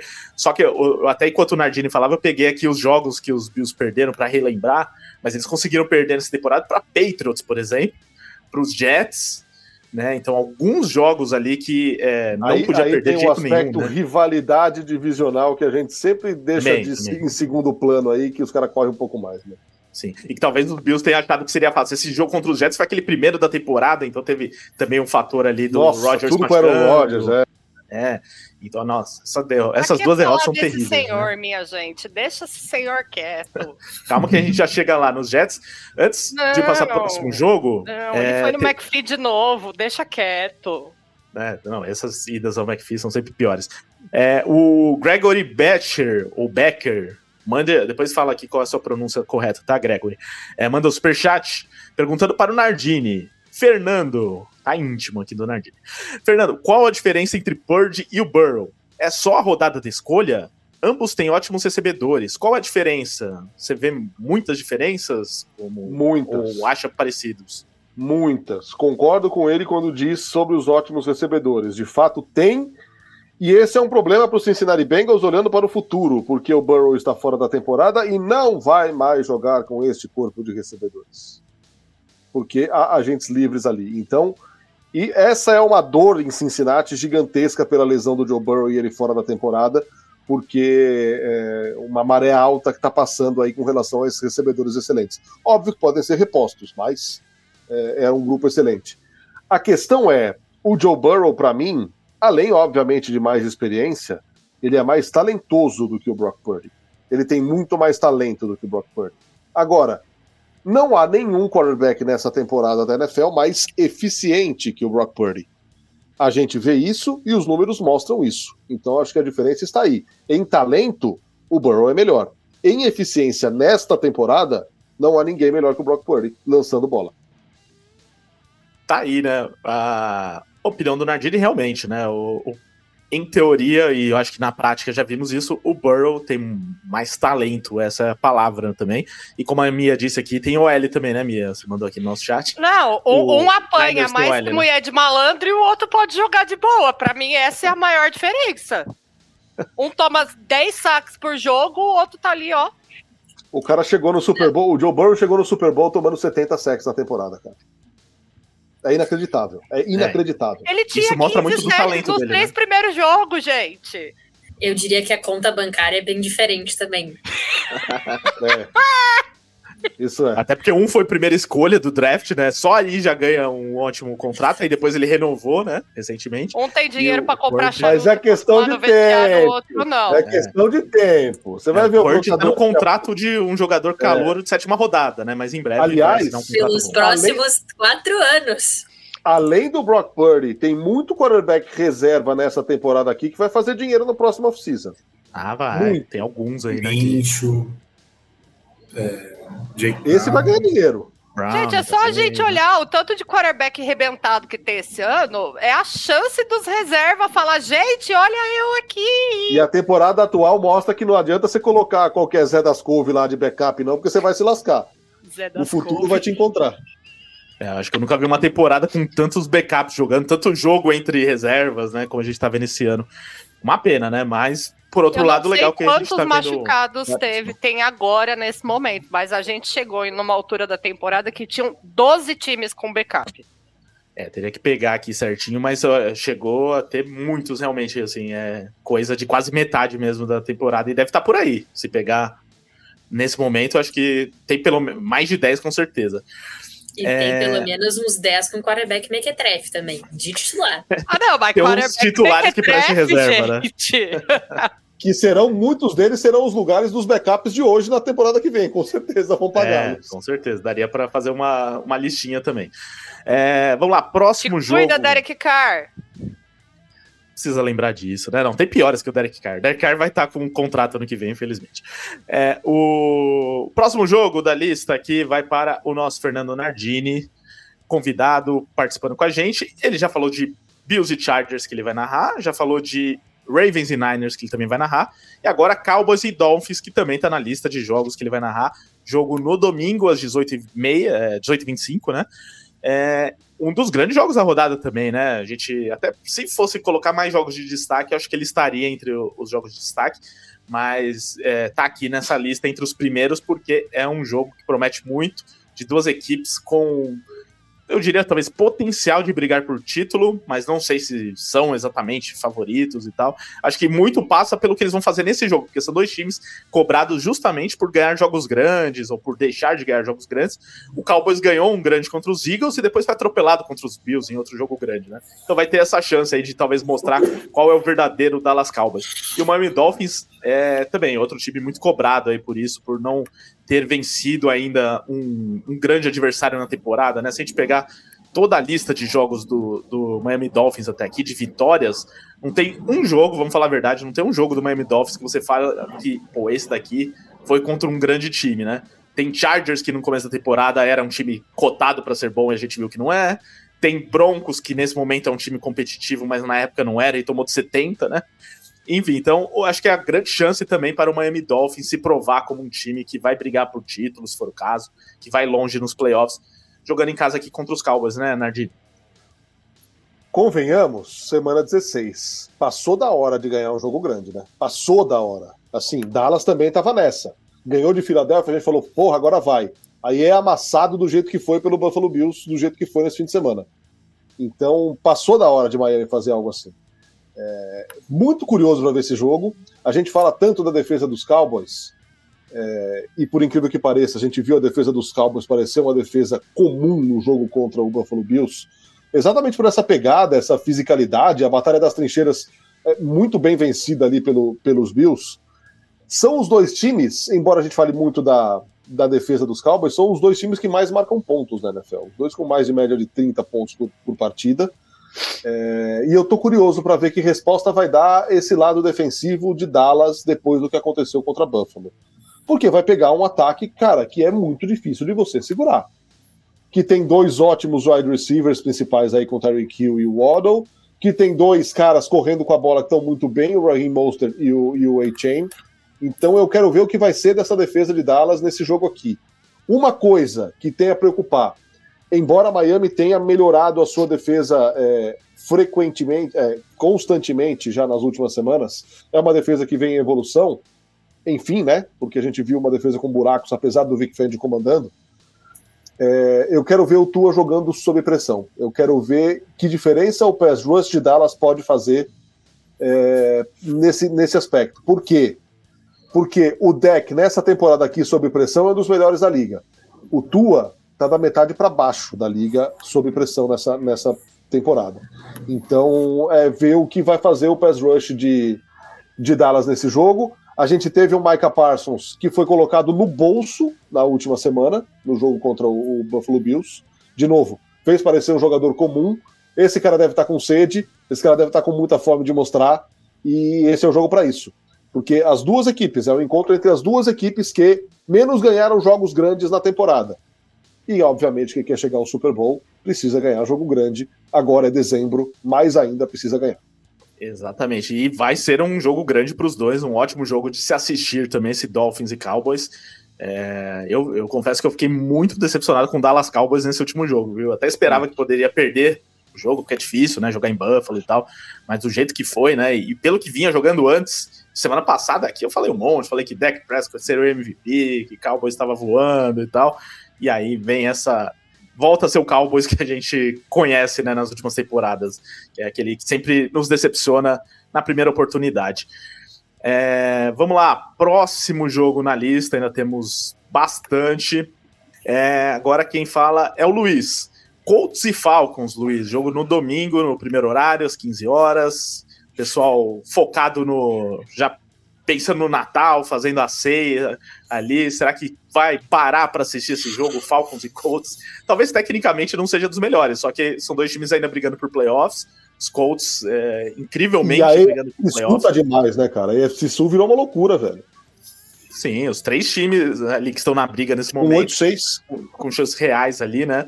É, só que nenhum deles mostrando consistência, a mínima Não. consistência para ganhar a divisão, né? Nesse momento, na verdade, tá é, Bucks e Saints 7-7, Falcons 6-8. Então o Falcons complicou nesse último jogo aí, é, em que eles perderam. Até perdi. Esqueci quem que eles perderam na última rodada aí, né? O. Falcons, Panthers para os Panthers. É, não, pior ainda, né? Não basta perder, é. perdeu para o Carolina Naque, Panthers. Naquele jogo com o estádio vazio, que o ingresso estava a 45 cents. Você comprava porque... 30 cervejas pelo preço de um ingresso. Exatamente. Quer dizer, 30 assim, ingressos pelo preço de uma cerveja, ao contrário. Mesmo assim, perderam para esse Carolina Panthers. É, bom, acho que temos. Nesse jogo aqui, Luiz, acho que, além de tudo, dessa briga por playoffs e tal, é um jogo em que a gente tem um técnico que está fazendo um trabalho excelente contra um técnico que está fazendo um péssimo trabalho. Será que isso vai se refletir no resultado também? Acho que sim. É, hoje o Falcons está numa tremenda bagunça. Né? Até tinha saído um, um um comentário algumas semanas atrás que o Arthur Smith estava seguro no cargo, a não ser que acontecesse algum desastre. Eu acho que esse desastre aconteceu. É, o, o, o, time completamente é, ineficiente. É, o ataque que tem ótimas peças não funciona. É, acredito que tá, possivelmente deve ser um jogo melhor ofensivamente dos Falcons esse, né, nessa partida. Eu acho que o Bijan Robson vai fazer mais, o Drake Lowe não vai aparecer mais. Porém, do outro lado, tem um time que está sendo muito bem treinado. O Gary Minshew, por mais que cometa erros e, e, e não seja o, o quarterback mais seguro do mundo, tem feito bons jogos e tem liderado esse, esse time numa briga de playoffs que acho que mesmo com o Anthony Richardson saudável, a gente não esperava que esse fosse o patamar da equipe hoje. Né? É, essa divisão está em aberto, o, o, o, Jaguars perdeu uma grande oportunidade de abrir um espaço nessa divisão e agora tanto Colts quanto os Texans estão cheirando ali a, a, a possibilidade de, de vencer a divisão também. Então eu acho que os Colts vão, vão vir fortes, vão vir mais trein, bem treinados e vão vir com o elemento de estar tá precisando de vencer e que para ganhar essa divisão e acho que os Colts são favoritos. Também acho, Luiz, também acho e torço por isso, inclusive, né? Para que os Falcons continuem perdendo. É... Próximo jogo aqui vai para a nossa Mari, que vai falar de Browns e Texans. Esse sim, um jogo que é, também de duas equipes brigando por playoffs, é, mas que eu acredito que pode ser tecnicamente um pouco melhor. A depender também se teremos CJ Stroud em campo, né? Porque ele não jogou a última partida, estava com concussão. E aí tivemos ali um, é, um dueto entre o Casey Keenum, que ainda joga na NFL, acredite se vocês quiser, e o Davis Mills. O Davis Mills, na verdade, não, não fez nem passe, né? Mas ele entrou em alguns snaps. O Casey Keenum, sim, foi o titular. E uma partida até razoável, né? Diante desse, desse Titans, mas é, dificilmente o Houston Texas vai continuar ganhando jogos se for com Casey Keenum, ainda mais pelas outras lesões que tem, né, Mari? E esse Cleveland Browns, pelo contrário, com, sem o quarterback titular, arrumou uma boa solução que vem sendo o Joe Flacco, que desde que entrou aí o time parece que ficou um pouco mais consistente, já tinha uma boa defesa, mas ofensivamente está fazendo tá rendendo um pouquinho mais. Tudo bem, Joe Flacco vem de três interceptações nesse último jogo, mas em momentos importantes das partidas ele aparece também. Enfim, é, expectativa para esse jogo aí entre Browns e Texas, Mari? Cara, é impressionante como o Joe Flacco é o quarterback que tá melhor ofensivamente de toda essa temporada dos Browns, assim, porque é, é eles estavam com dificuldade ofensivamente. A defesa segura, a defesa é muito sólida, a defesa matou meu 49ers, todas essas questões assim ao longo da temporada, a defesa vencendo os jogos. E agora, finalmente, o Joe Flacco, que já devia estar aposentado na casinha dele, com os pés para cima, por mais que, tá, que tenha lançado as interceptações, está ganhando o jogo. Então, assim, no final, não existe jogo feio, existe jogo ganho. Bora para nós, telespectador, existe jogo feio e esse vai ser um jogo feio. Assim, a gente tem que admitir algumas coisas. Mas os Browns são melhores dentro de casa, vão estar jogando como visitantes, e os uh, Texans são melhores jogando dentro de casa, que é, né? Também mais fácil. E o CJ Stroud segue protocolo de concussão. Existe a expectativa de que eventualmente ele melhore ainda durante essa semana e possa sair, porque ele está ainda com sintomas, mas ele está evoluindo bem o quadro dele, dizem os, uh, o pessoal que acompanha lá os Texans mais de perto mas é muito difícil acreditar que o que não vai fazer alguma coisa contra essa defesa dos Browns. É possível que a defesa dos Texans segure o ataque dos Browns para ser aquele jogo de 6 a 0 um 9 a 3 assim, deixar para os kickers resolverem a parada. Mas uh, se o CJ Stroud não tiver em campo, os Browns vão levar com alguma facilidade, na minha opinião. Porque a defesa deles vai segurar. E é uma pena que aconteceu com os Texans, né? Já vinham fazendo uma campanha que ninguém esperava, de repente perde o Tank Dell, que, cara, quem era Tank Dell? De repente perde também o Nico Collins. É, Tank Dell para a temporada inteira. O Nico Collins também não jogou, machucado. Então, cara, uma pena e o trabalho do Demico Ryans é espetacular, cara. Eu torci muito pelos Texans, porque eu sou muito fã do Demico Ryans e pela não só pela maneira que ele joga, uh, que ele coordenou a defesa dos 49 de uma maneira absoluta, mas uh, eu sou muito fã do JJ Watt e a maneira que ele fala do Demico Ryans é se o cara, ele, o JJ comprou a casa dele em Houston na mesma rua do Demico Ryans, porque se o Demico Ryans escolheu comprar uma casa ali é porque era bom comprar a casa ali, porque o cara tinha a cabeça no lugar. Então ele é esse tipo de cara, ele é esse tipo de líder, então eu torci muito pelos Texans, mas é difícil, cara para esse jogo sem o se o Stroud não jogar, realmente vai ficar bem difícil para o Houston Texas. E pensando em playoffs nessa reta final, é, mesmo com o Stroud, vai ser uma situação complicada para os Texas, porque tem muitos times ali na briga e times que nesse momento estão. Por exemplo, tem um Buffalo Bills aí na briga, né? Que está é, pedindo passagem. Então vai ser difícil para esses times 8-6 aí se tiverem muitas lesões ou se tiverem inconsistências é, que possam surgir, né? Vários com quarterback reserva aqui nessa lista. E é o caso do Houston Texas, talvez com o CJ Stroud. Sem o CJ Stroud, no caso. É, agora, Mia, você fala pra gente. Esse jogo Browns e Texas vai passar na ESPN, tá? Inclusive, é um dos jogos lá da, do domingo. Assim como o jogo que a Mia vai analisar agora, que é Lions e Vikings. É, os dois jogos às 15 horas no domingo. É, os Lions que também passaram ali por um momento de instabilidade, algumas derrotas, aquela derrota para os Bears ali foi bastante dolorida, mas voltaram com tudo contra o Denver Broncos na última rodada. Um adversário que nesse momento não é tão simples assim de se enfrentar e eles venceram com autoridade.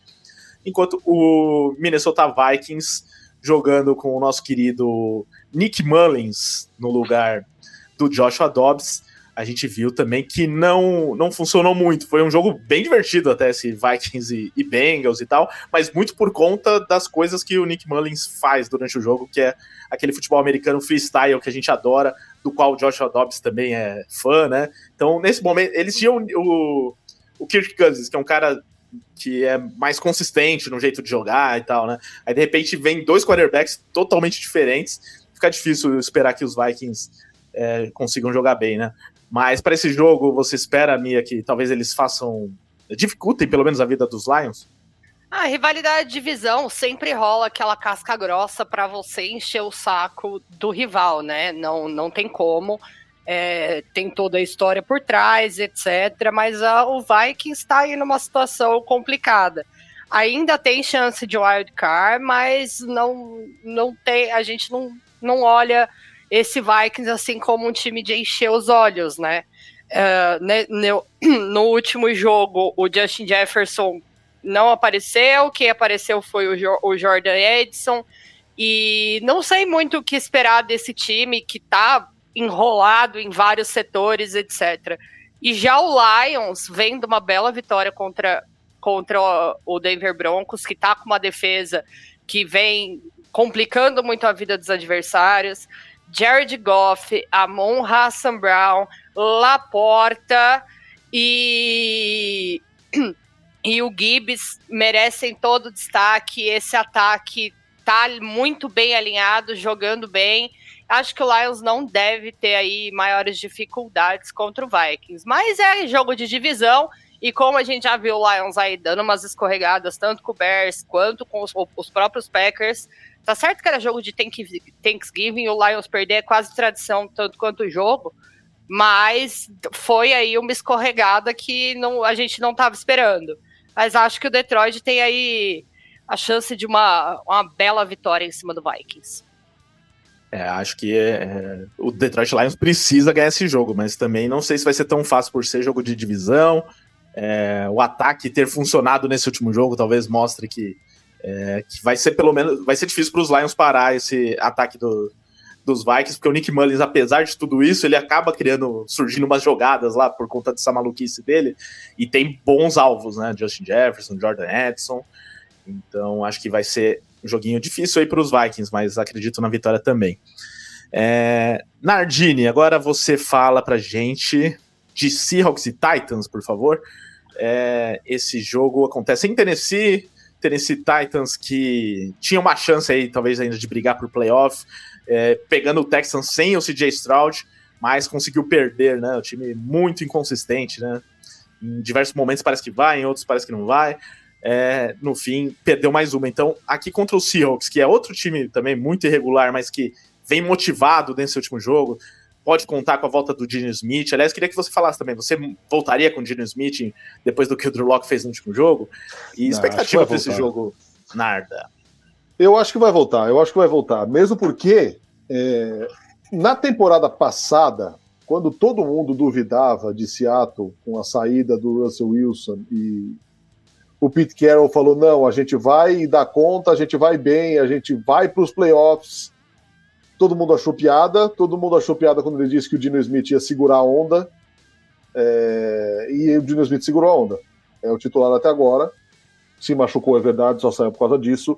Um Seattle que foi aos playoffs na temporada passada, que está empolgado e tem que estar tá mesmo, pela vitória do jeito que conseguiu é, no Monday Night Football. Contra um Tennessee Titans, cara, que. Eu tenho pena do Derrick Henry, cara. Porque é muito tempo, é muito, muito, muito tempo sendo o cara desse ataque, assim. E bateu no teto, acabou. Na temporada passada, enquanto ele esteve machucado, foi uma defesa que segurou bem, que deu vitórias ao time. Só que é o que você falou, é, é uma equipe totalmente inconsistente, é uma equipe capaz de ganhar do Miami Dolphins numa semana e depois perde dos Texans sem o CJ Stroud. Então, quando você não encontra constância na NFL, é, é um negócio muito complicado. E do outro lado, esse Seahawks, que vem empolgado, que sonha é, com uma vaga nos playoffs. Eu acho que o Seahawks é. Eu acho que os Seahawks são, são favoritos aqui, sim. Convenhamos, Drew Locke fez uma jogada no, no jogo inteiro, né? Maior hater de Drew até, Locke do mundo. Até, até os 28 segundos finais da partida, ele não tinha feito extremamente nada. E aí, um lance, Vou fazer, vou, vou cometer um sincericídio, vou cometer um sincericídio aqui. Ontem um amigo meu falou: "Porra, tô com sono. Seahawks não vai ganhar isso aí, né?" Eu falei: "Não vai, cara. Não vai, não vai. E aí Olha espera aí que vai pode dormir. Vai ter, vai ter a cagadinha. o amiguinho. Vai ter a cagadinha do Drew Locke ainda, meu. O cara faz aquele puta passe lá, o cara ganha o jogo, velho. É que a gente tem um boca de lixo aqui na, na nossa equipe, chamado Bertolucci, que ele me mandou a seguinte mensagem. É, esse é. Ele me ó, eu vou, eu vou falar o horário. Deixa eu achar, abrir a conversa aqui com ele. Ele, ele mandou a uma e oito da manhã. O Loki é fraco demais, não vai virar esse jogo. dois minutos depois foi o TD do, Mas vamos ser honestos. Né? O Loki só ganhou esse jogo porque a defesa adversária não queria fazer a interceptação, porque teve vários passes, assim, presente para o defensor, que os caras jogaram longe em vez de tentar agarrar. E o, o, o Hurts forçou muitas bolas necessárias. Né? Nossa, não, não deu para entender nada, cara. Não deu, os dois passes das interceptações não deu para entender nada. Por quê? Por quê? Não, o time estava segundo... gastando o relógio depois, antes da primeira e ele solta uma bomba na endzone. Uhum. Do nada. E a, e a segunda, ele estava precisando só de um futebol para empatar e ele força um passe que, ele, que totalmente necessário, porque se ele fizesse um passe curto para sideline, teria colocado o, o, time em posição de disputar field goal. Loucaço. Eu, eu, vi um, eu vi um no Twitter que é nem com uma interceptação na linha de duas jardas os Seahawks viram esse jogo. Daí saiu a interceptação na própria end zone e ele não vai dar. Daí ele paguei minha boca depois, gurizada. Tamo é. junto. É, nunca desistam de um jogo da NFL, né? Quando essa, essa frase nunca fez tanto sentido como nesse jogo de ontem. Um monte de gente foi dormir no intervalo aí. É, e no fim, deu Seattle Seahawks e um time que renasce também, não só renasceu no jogo, mas também na briga por playoff. E, e, é um elenco que eu acho que todo mundo esperava que estaria nos playoffs. É, e no momento está perigando não ir. Ainda bem que tem os Titans pela frente aí, tem uma boa chance de ganhar. É, vamos lá, seguindo aqui na lista de jogos, esse vai ser um jogaço, hein, Luiz? Olha só, Cardinals e Bears, que maravilha. Poderia ser um duelo direto aí pela melhor escolha no draft no ano que vem, só que os Bears resolveram ganhar alguns jogos, agora estão caindo na realidade, né? De perder. Mas em tese ainda é, né? É, ali no, no meio, ali, né? Na, Não. No top 5, né? Não, porque se o Bears perder esse jogo, eles ajudam a possibilidade de terem a primeira escolha com a escolha do Panthers. Ah, sim, isso sim, é verdade, é verdade. Então, só que aí esse é o problema, né? Os Bears precisam ganhar um jogo aqui. Aí é muito difícil. Não, o caso é perder. Ah, se porque perder. Aí, ah, sim. Porque sim, a é vitória é do Cardinals tira a chance do Panthers sair sim, da primeira. Sim, perdão, perdão. Faz sentido. Então isso tem bastante chance de acontecer, porque o Chicago Bears gosta de perder jogos de forma bizarra. Nesse último jogo era um adversário difícil, né? O Cleveland Browns. Então, em teoria, jogando fora de casa era é, não eram favoritos mesmo, mas tiveram ali uma grande oportunidade naquela Hail Mary do Justin Fields na mão ali do Darnell Mooney, que mostrou por que que não, não é o wide receiver que esperava-se, né? A bola no colo ele deixou escapar. Enfim, perdeu esse jogo e vai jogar em casa agora contra o Arizona Cardinals. Acho que esse duelo, se não é tão importante para o draft, apesar do que você passou, talvez seja importante para o que essas duas equipes vão fazer no próximo draft, considerando os quarterbacks que elas têm, né? Se, pelo que eles estão mostrando até aqui, esse jogo, os próximos, é assim, o, as últimas chances desses dois mostrarem que vão ser os quarterbacks do futuro dessas duas franquias, ou você acha que isso já está garantido, ou as duas equipes já desistiram deles? Eu, eu acho que os Cardinals ainda vão é, apostar no Kyler Murray é, esse ano. É, eu acho muito difícil que, ele, que eles façam diferente, ainda mais se eles vencerem alguma partida nessa, nessa reta final, provavelmente tira eles das escolhas principais. É, o Bears, eu acho que, na minha opinião, deveria, deveria ir com, com outro quarterback na próxima temporada. O Justin Fields tem jogado melhor, é verdade, tem conseguido encontrar alguns passos com, com o DJ Moore, e por isso eu acho que eles são favoritos nessa partida. É, mas ainda eu, eu vejo um, um, um QB que falta muito. Eu acho que falta muito. É, já são que está no terceiro ou quarto ano dele na, na, na, liga, terceiro ano dele na liga, e ele ainda, para mim, ele ainda não mostrou é, aquilo que você espera para um franchise quarterback. Ele nunca vai ser um, um, quarterback de passe, isso é verdade, mas ele poderia muito bem ser um, um quarterback muito parecido com, com o Lamar Jackson, né, com corridas é, efetivas e achando alguns passes é, em momentos importantes, eu, na verdade, eu, eu, vejo muito abaixo do Lamar Jackson. Acho que o, o, o, patamar é muito abaixo. E eu acho que o Bears, a melhor coisa que eles podem fazer é trocar esse, esse, esse quarterback, ainda mais com a oportunidade que eles vão ter de ter a primeira escolha graças ao Carolina Panthers. É, no jogo em si, eu acho que é um jogo nivelado por baixo. O Bears tem um ataque hoje que funciona um pouco melhor do que uh, o Cardinals e uma defesa que está jogando bem. Né? Uma defesa que nas últimas semanas se encontrou com o Matt Eberflus. É, inclusive, acho que já começa a botar uma, uma dúvida se o Eberflus vai sair do time ou não por conta de, dessa evolução da defesa. E eu acredito que os Bears são os favoritos. Se vão ganhar ou não, acho que são outros 500. Algo me diz que os Cardinals levam esse jogo, assim, no fundo, assim, da, da, da minha consciência, tá falando assim, o Cardinals vai vencer, o Cardinals vai vencer, mas na minha opinião, os Bears são favoritos. É, e o pior é que você falou aí da questão, né, que se os Cardinals ganharem é bom para o Chicago Bears, e depois da vitória do Carolina Panthers na última rodada, ainda mais isso, né? Porque realmente abriu essa disputa. Parecia que estava morta a disputa, que é, seria dos Panthers, ou melhor, do Chicago Bears, a primeira escolha, né? Os Panthers, e... os Panthers não darem essa primeira escolha para o Bears, eles precisam vencer duas. Porque mesmo que eles vençam uma e empatam em campanha com os Patriots e com os Cardinals, a, a, o schedule deles ainda é mais fraco. Então a escolha ainda seria a first, a first pick. Então, Panthers vencer duas nessa reta final parece muito improvável. É, realmente é muito provável. Se, a não ser que eles peguem mais os Falcons, né? acho que tem uma contra os Falcons, eles têm? Se eu não me engano. É, mas que pegar os Falcons já deu para ver que é viável, né, nesse momento para o Carolina Panthers e não então, tem é mais Falcons. Packers, Jaguars e Buccaneers, é, três derrotas. Packers, Jaguars e Buccaneers, é, provavelmente três derrotas, mas daqui a pouco a Mia vai falar desse jogo, e aí a Mia pode direcionar o que vai acontecer, porque é o que ela tá fazendo nas últimas semanas. Mas antes é, desse. o contrário, né? Falar... Quando, ela, quando, ela, falou, a gente vai perder, eles ganharam. Ela tá direcionando ao contrário, né? Não, a bicho, famosa... o duro é que é muito difícil fazer uma zica reversa e falar ah, justamente, ju, unicamente, a gente vai perder, que nem eu falei da outra vez, porque contra o Painters, né, parça? Aí fica um baça pro meu lado. Então, Mia, já vou aproveitar. Fala desse jogo aí de Packers e Panthers. Ia ser a Mari, mas passa na frente para falar, já que a gente tá falando desse é, desse duelo. Carolina Panthers vindo de vitória, jogo em Carolina.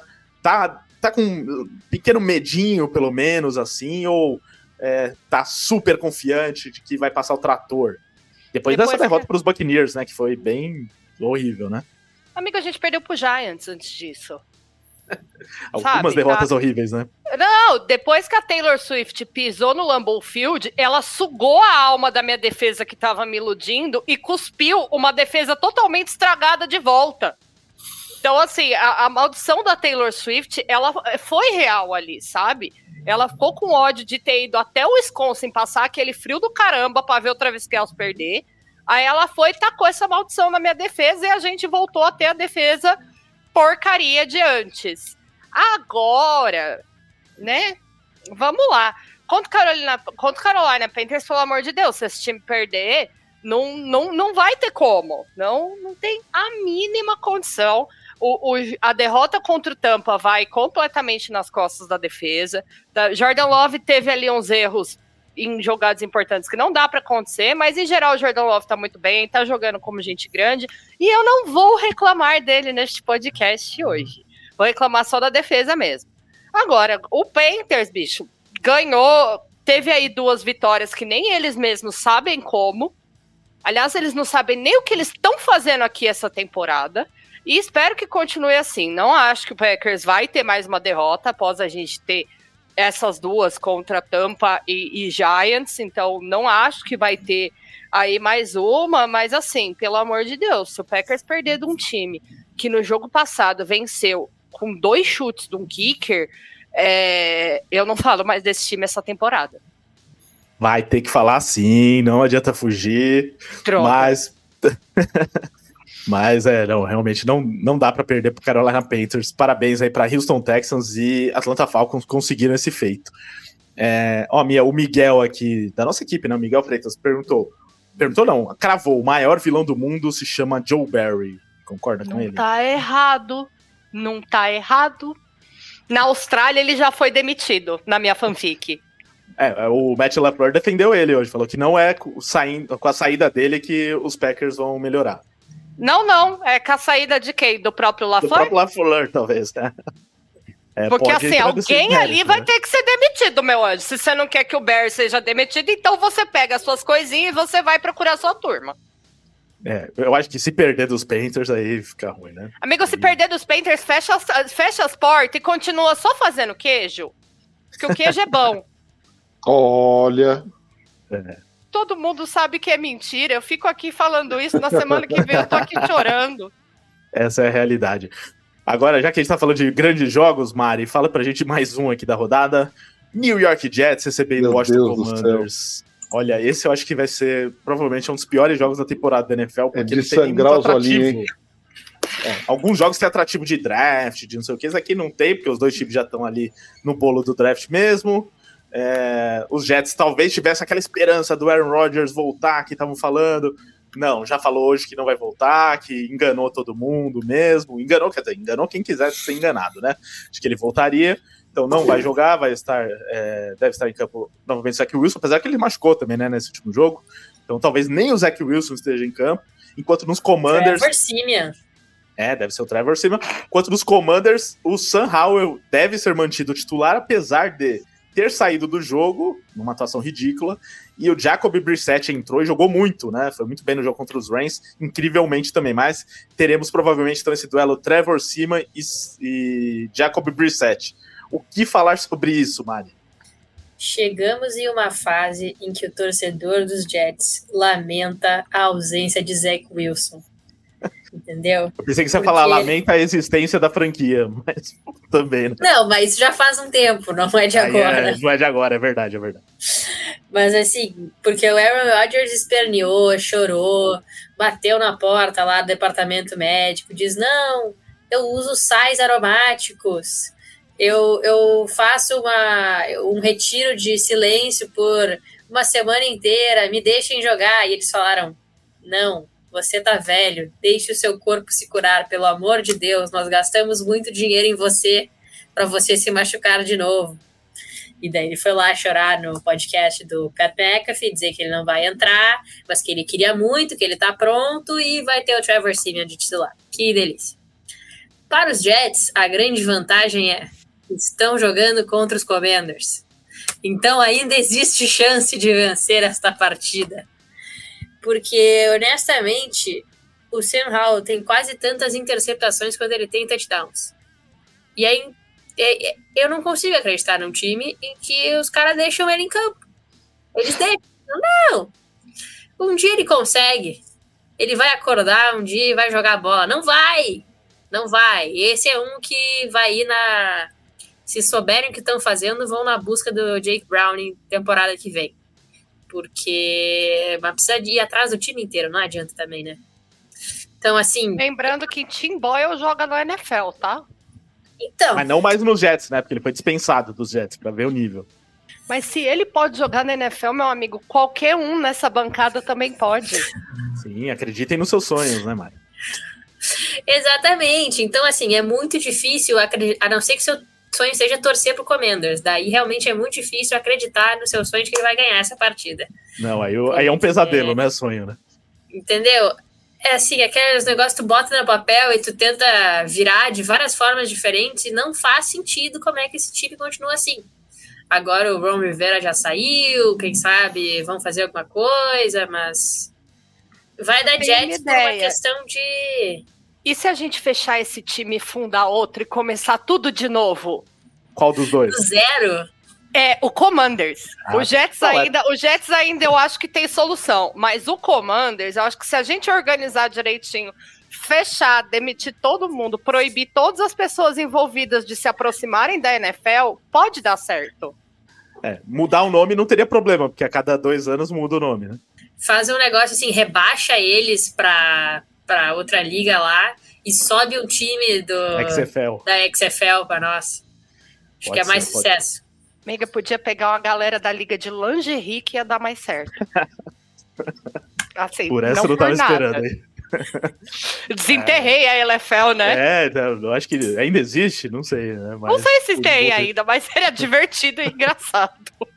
é, por um tempo era mais aceitável na sociedade, agora não tanto, eu acho que acabaram, né? Então, não sei. Mas o Luiz está voltando aqui. É, não, e esses jogos, ó, Commanders e Jets, o pessoal depois vem reclamar aqui que a gente não exalta os jogos. Pô, vocês não falaram. Tinha tanta coisa para falar do jogo. O que, que vai falar de Commanders e Jets? Parabéns, Mari, que conseguiu aí enrolar por alguns minutos. Agora, um joguinho melhor aqui para o Nardini. É, Raiders e Chiefs. Chiefs, que é o time do Nardini, o, o qual ele gosta, aí tem uma simpatia. Já postamos aqui uma vez um corte até sobre isso. Procurem aqui no nosso canal, um dos nossos vídeos mais assistidos. É, todo mundo querendo saber o time que o Nardini torce. É, então, Nardini, fale desse seu Chiefs, que também é um time que vive um momento bastante irregular, que eu não esperava nesse momento da temporada. É, sentindo, finalmente, o Mahomes sentindo dificuldade com o corpo de recebedores que tem, né? Ano passado parece que, ah não, o Mahomes provou que ganha com qualquer recebedor. Esse ano já tá sendo um pouco mais difícil, ainda mais quando um dos recebedores chama Kadarius Stone, né? Que tá Nossa. tá disputando bastante a vida dele. E aí, contra os Raiders, que eles jogaram recentemente, não foi um jogo tão fácil, apesar da vitória, e que vem desse atropelo contra os Chargers, certamente vão estar tá pegando fogo aí para querer ganhar um jogo de Natal, né? Sua expectativa para esse jogo na segunda-feira? Bom, contra os Raiders, o Mahomes tem ótimo desempenho. Tinha também contra o Denver Broncos, que aconteceu o que aconteceu. Cara, a imagem, a imagem definitiva para mim da temporada do Kansas City Chiefs é o Mahomes depois da interceptação que o, o glorioso Kadarius Stone fica jogando batata quente com a bola do futebol americano e tomam a bola dele e é interceptado. Para mim, essa é a imagem que define o Kansas City Chiefs na temporada. Um corpo de recebedores assim tenebroso, horroroso, que nem o Patrick Mahomes consegue dar jeito. Patrick Mahomes está no seu melhor ano? Uh -uh. Longe disso. Longe disso. O time foi achar o Rashid Rice da metade para frente da temporada, para ser um cara razoavelmente confiável. E quem diria, o Rashid Rice se tornou o recebedor número um do Kansas City Chiefs. Fora isso, botou a Zaya Pacheco para correr para caramba, mas assim, Kansas City ganha jogos, como ganhou na última semana, depois de duas derrotas. Mas o Mahomes teve duas interceptações. Então, nessa história de consistência, nessa história de time que encanta, o Kansas City não é esse time. Mas, mas, por incrível que pareça, pelo calendário que tem, pode vencer os três últimos jogos e pode ter a primeira colocação da, da no fim de tudo. É, se eu acho que isso vai acontecer, não acho. E, cara, assim, voltando àquilo que a gente já falou aqui sobre os times da NFL entrarem em campo é, com uma pegada de acordo com o que está do outro lado. Eu, eu custo crer que seja verdade, mas já pensou se essa história de ah, o Mahomes resolve, saiu apenas ali do campo, e isso já é grave, e subiu para o front office? Porque não é possível você negligenciar dessa forma a posição de wide receiver. Ainda que o seu quarterback seja um gênio. Imagina se ele tivesse um cara que nem o Tyreek Hill, não pera. Cara, mas assim, outro dia um fã de esporte colocou na, na hashtag é, Kansas City Chiefs não precisa de um wide receiver de elite precisa de alguém que consiga correr e respirar ao mesmo tempo e receber uma bola. Só, só. E não tem, cara. Não tem. O desespero é tamanho que eles foram buscar o Michael Hardman de volta. Porque o Marcus Valdez Scantling é aquele que você conhece bem, Mia. A gente avisou que o MVS não servia! Então, e assim, é, é, muito difícil, é muito difícil. Agora, contra os Raiders, e repito, Kansas City Chiefs pode ganhar os últimos três jogos da temporada e brigar pela, pela folga se encanta, muito longe disso. É um time que tem que virar do avesso, assim, para ser é, considerado favorito à final da AFC, ao título da AFC.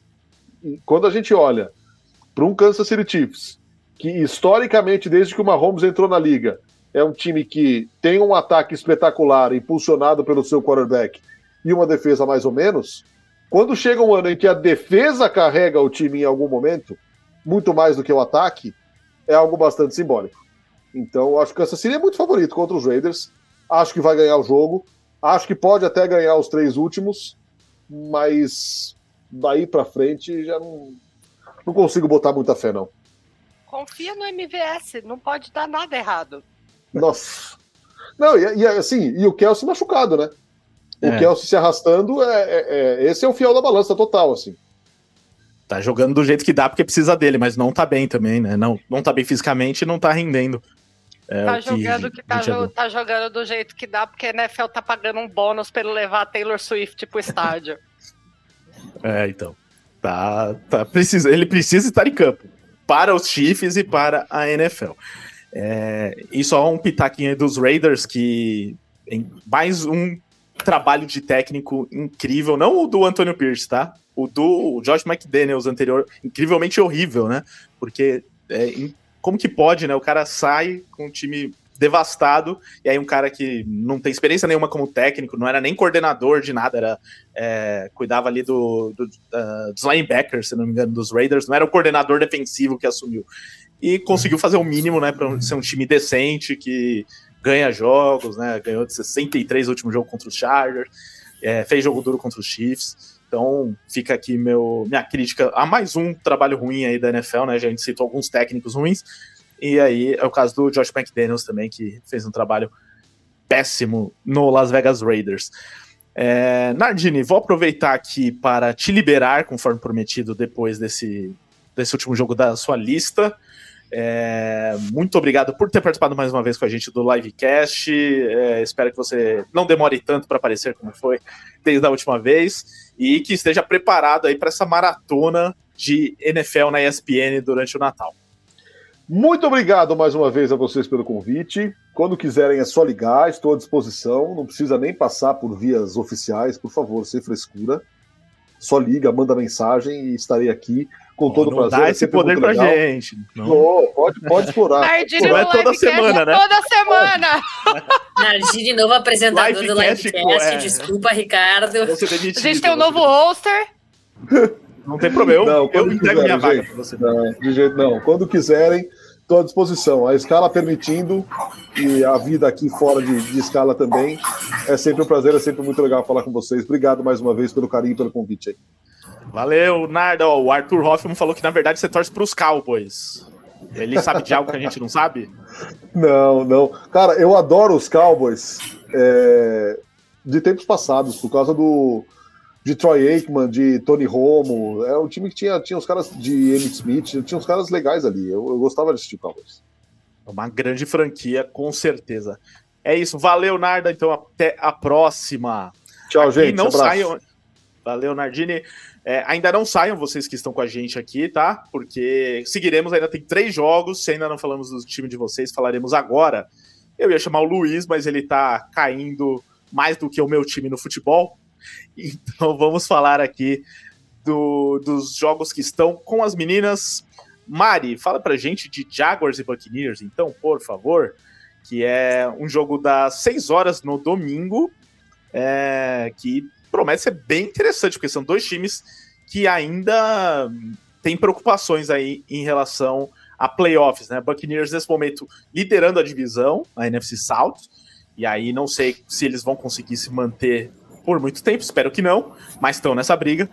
E o Jaguars que vem num momento bem ruim, né? Caindo de produção, coincidindo com a lesão do, do Trevor Lawrence, que eu não sei se tá tendo impacto de fato, porque acho que ele tá jogando.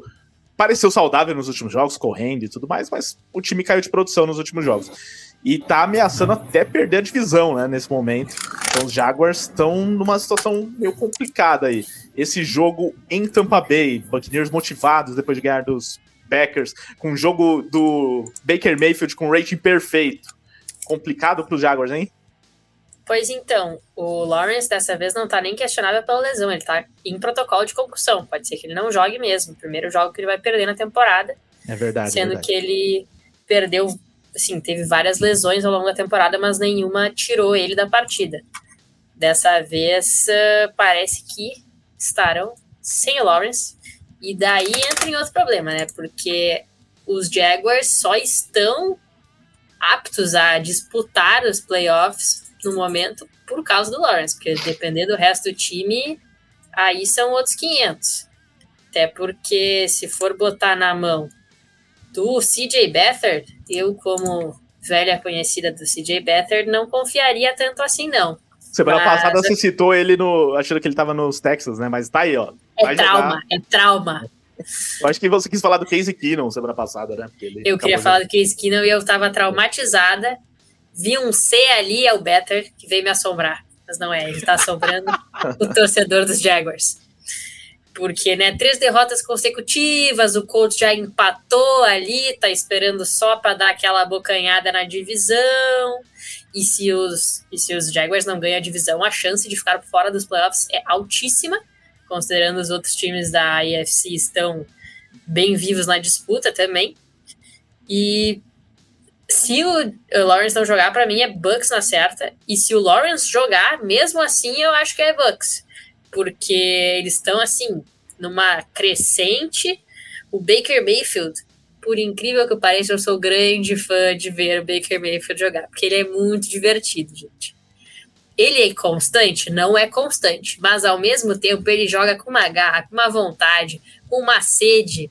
Ele vai, ele encontra o defensor, não tem medo de se machucar. Ele lança a bola, não tem medo de acertar o, o cornerback, entendeu? Ele joga com confiança e com emoção. E para mim isso é muito divertido. E assim, ele tá ganhando. Tá sendo interceptado de vez em quando? Tá.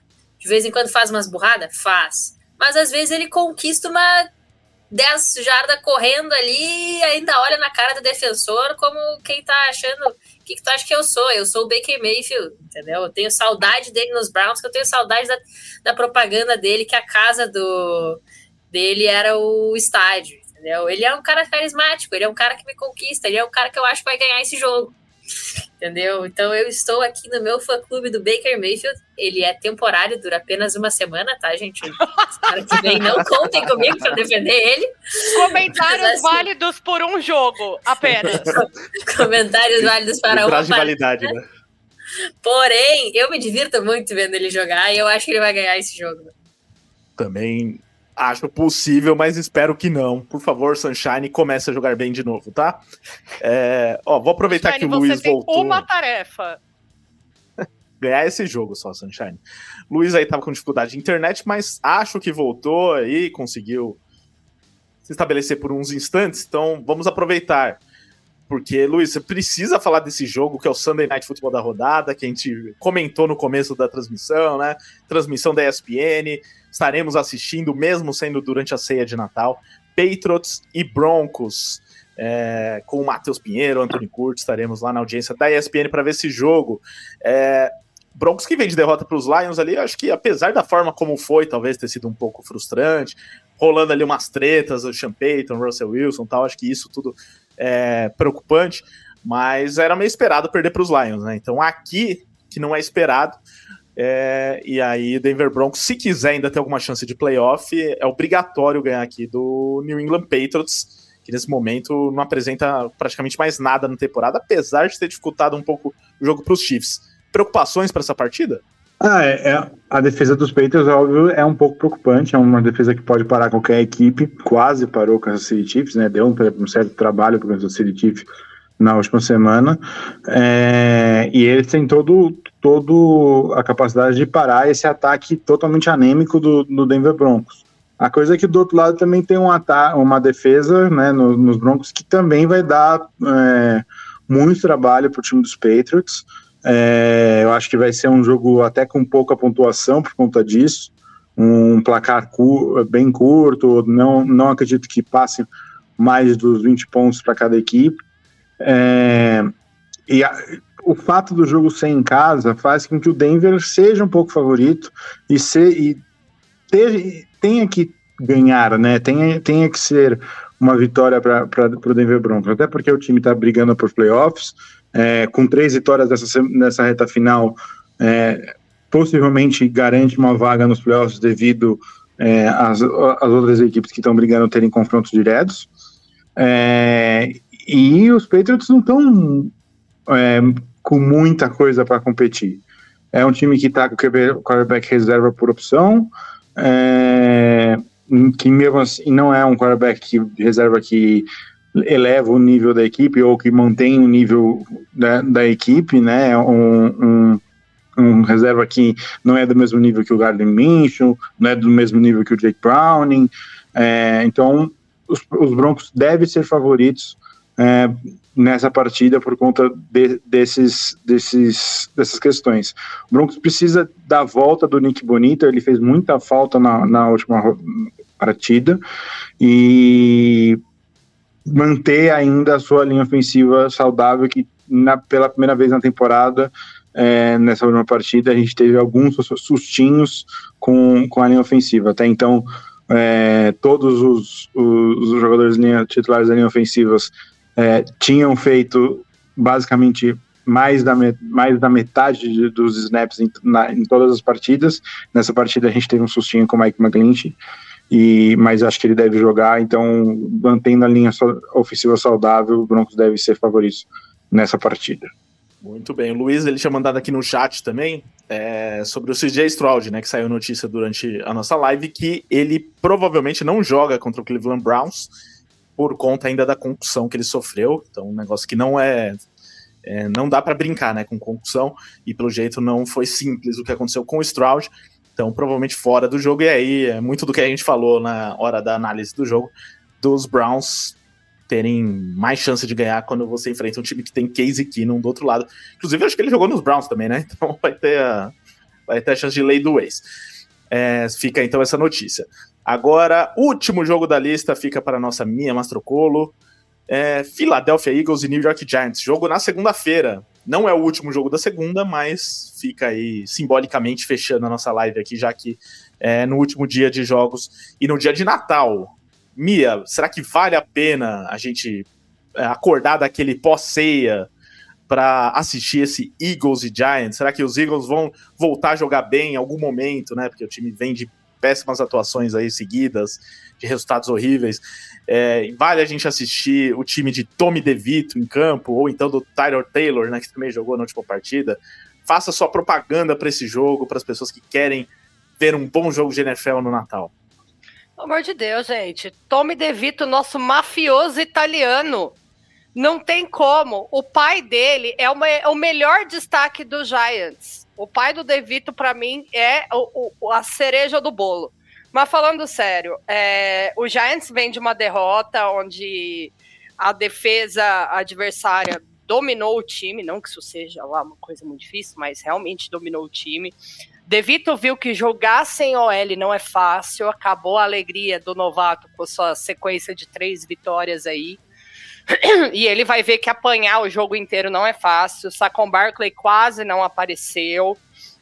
Então fica aí, fica meio complicado. O, o Darius Slayton, que foi quem apareceu, que quem apareceu mais no jogo.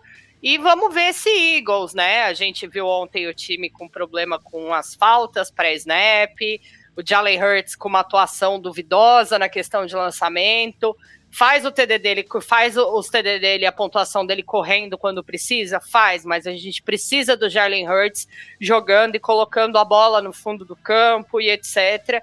E não dá para fazer push push em todas as jogadas, apesar de que a gente sabe que funcionaria, não dá.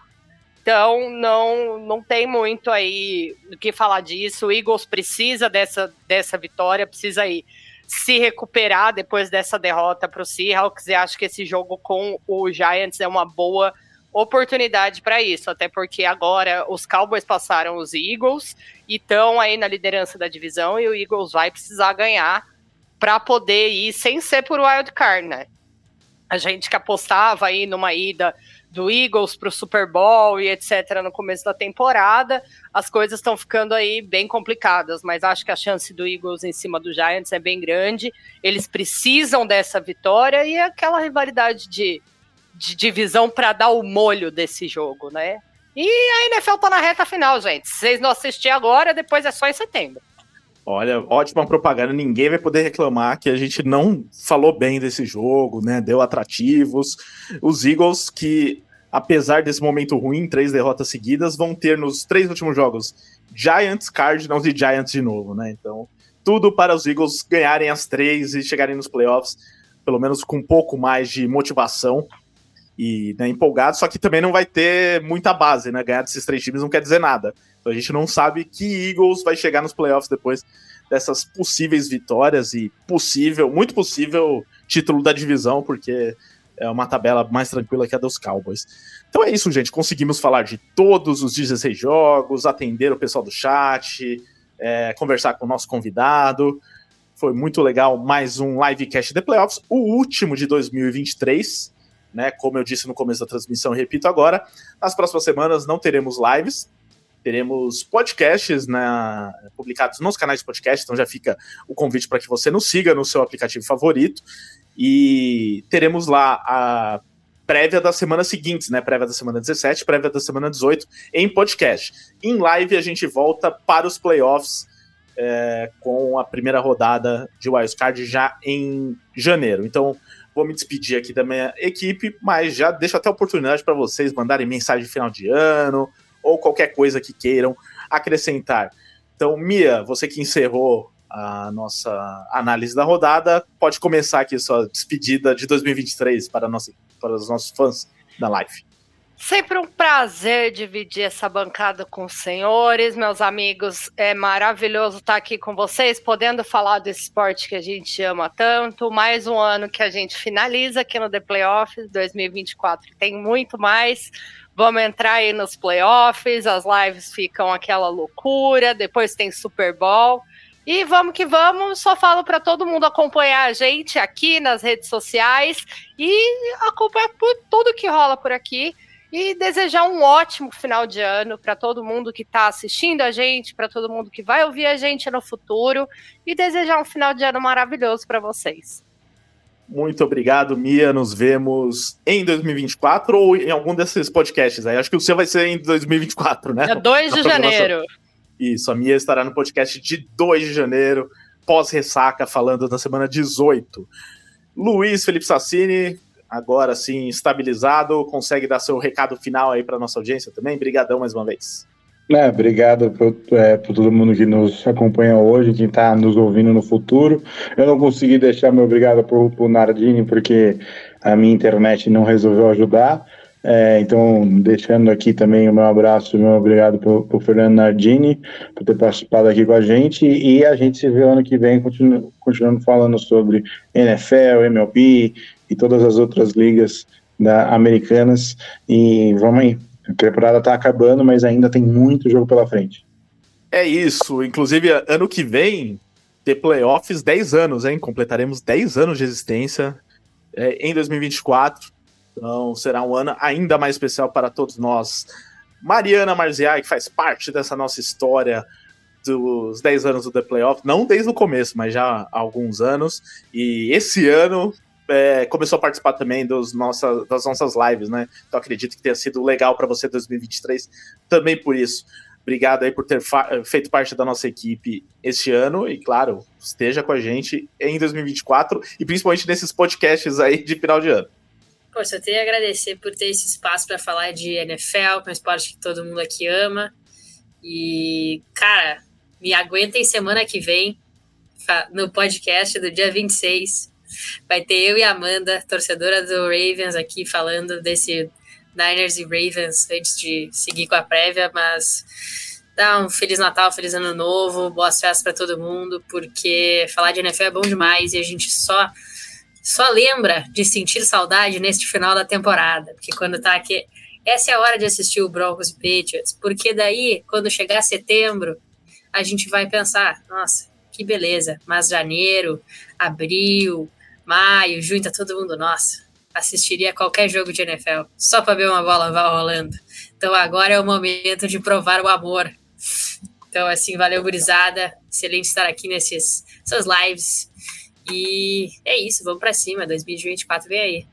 É isso. Muito obrigado, então, Mari, Mia, Luiz, obrigado a todos vocês que estiveram na audiência com a gente, mais essa transmissão, e vocês que estiveram com a gente na audiência durante toda a temporada do Livecast, vocês que elogiam, vocês que criticam, pessoal que vem depois reclamar dos comentários aqui, os comentários que a gente faz, né? É, todo mundo que participa de forma respeitosa é bem-vindo, e por isso que é muito bom ter vocês, é muito legal saber que a gente faz o programa e que atinge muita gente, que ajuda muita gente a gostar de NFL, a acompanhar mais jogos, é, que a gente consegue trazer pessoas que vocês gostam, como é o caso do Nardini e outros convidados que passaram por aqui. Esperamos ainda mais é, novidades para 2024 e ainda mais porque vai ser o ano do nosso aniversário de 10 anos. É isso, gente. Então, esse climinha aí de final de ano, de Natal, mas na próxima semana estaremos de volta com o, esse podcast prévia da semana 17. Siga, já aproveita e siga o The Playoffs no seu canal de podcast favorito, se ainda você não segue. E aí já acompanha os últimos programas, né? Teve Domingos de NFL com análise da semana 15, tem é, podcasts recentes de NBA, de MLB, de NHL. Aproveita e segue a gente lá. E claro, se ainda não é inscrito no canal, se inscreve. Se ainda não deixou o like lá no começo, ou se chegou atrasado, deixa o like também. É, lembrando que esse programa, essa live, é produzida em versão podcast pela WP, que vai ser responsável por tornar o seu Natal, o seu Ano Novo mais legal com os nossos podcasts. Então fale com a WP, grave o seu podcast enviando mensagem para o Pix. É, o Pix é o nome do rapaz lá que cuida da WP, tá? Não é para você mandar Pix para ele, não. O nome dele é Pix, tá registrado em cartório. Grave então seu podcast no número 5, é, enviando mensagem para 54996205634 ou então visite o site grupowpcom.com.br barra estúdio e conheça os serviços da WP, inclusive para você que quer é, fazer o seu próprio podcast, tem lá nos canais digitais da WP um mini curso gratuito. E não se esqueça também de aproveitar e fazer suas compras de Natal na Centauro. Use o cupom de desconto PLAYOFF10 com ilimitado, tá? Você pode usar várias vezes, manda para os seus amigos, dispara aí, aproveite e faça suas compras de Natal lá. É só você, na hora do carrinho, né, que você coloca ali as compras no carrinho, tem uma opção lá de cupom, você coloca esse Playoff 10 que está aqui e aproveita 10% de desconto em qualquer produto lá do site. É, e também tem um link aqui na descrição da live do podcast, onde você vai direto também para a página da New Era dentro da Centauro e confere as promoções de bonés da New Era para esse final de ano. É isso, gente. Chega por hoje. Até 2024. Tchau.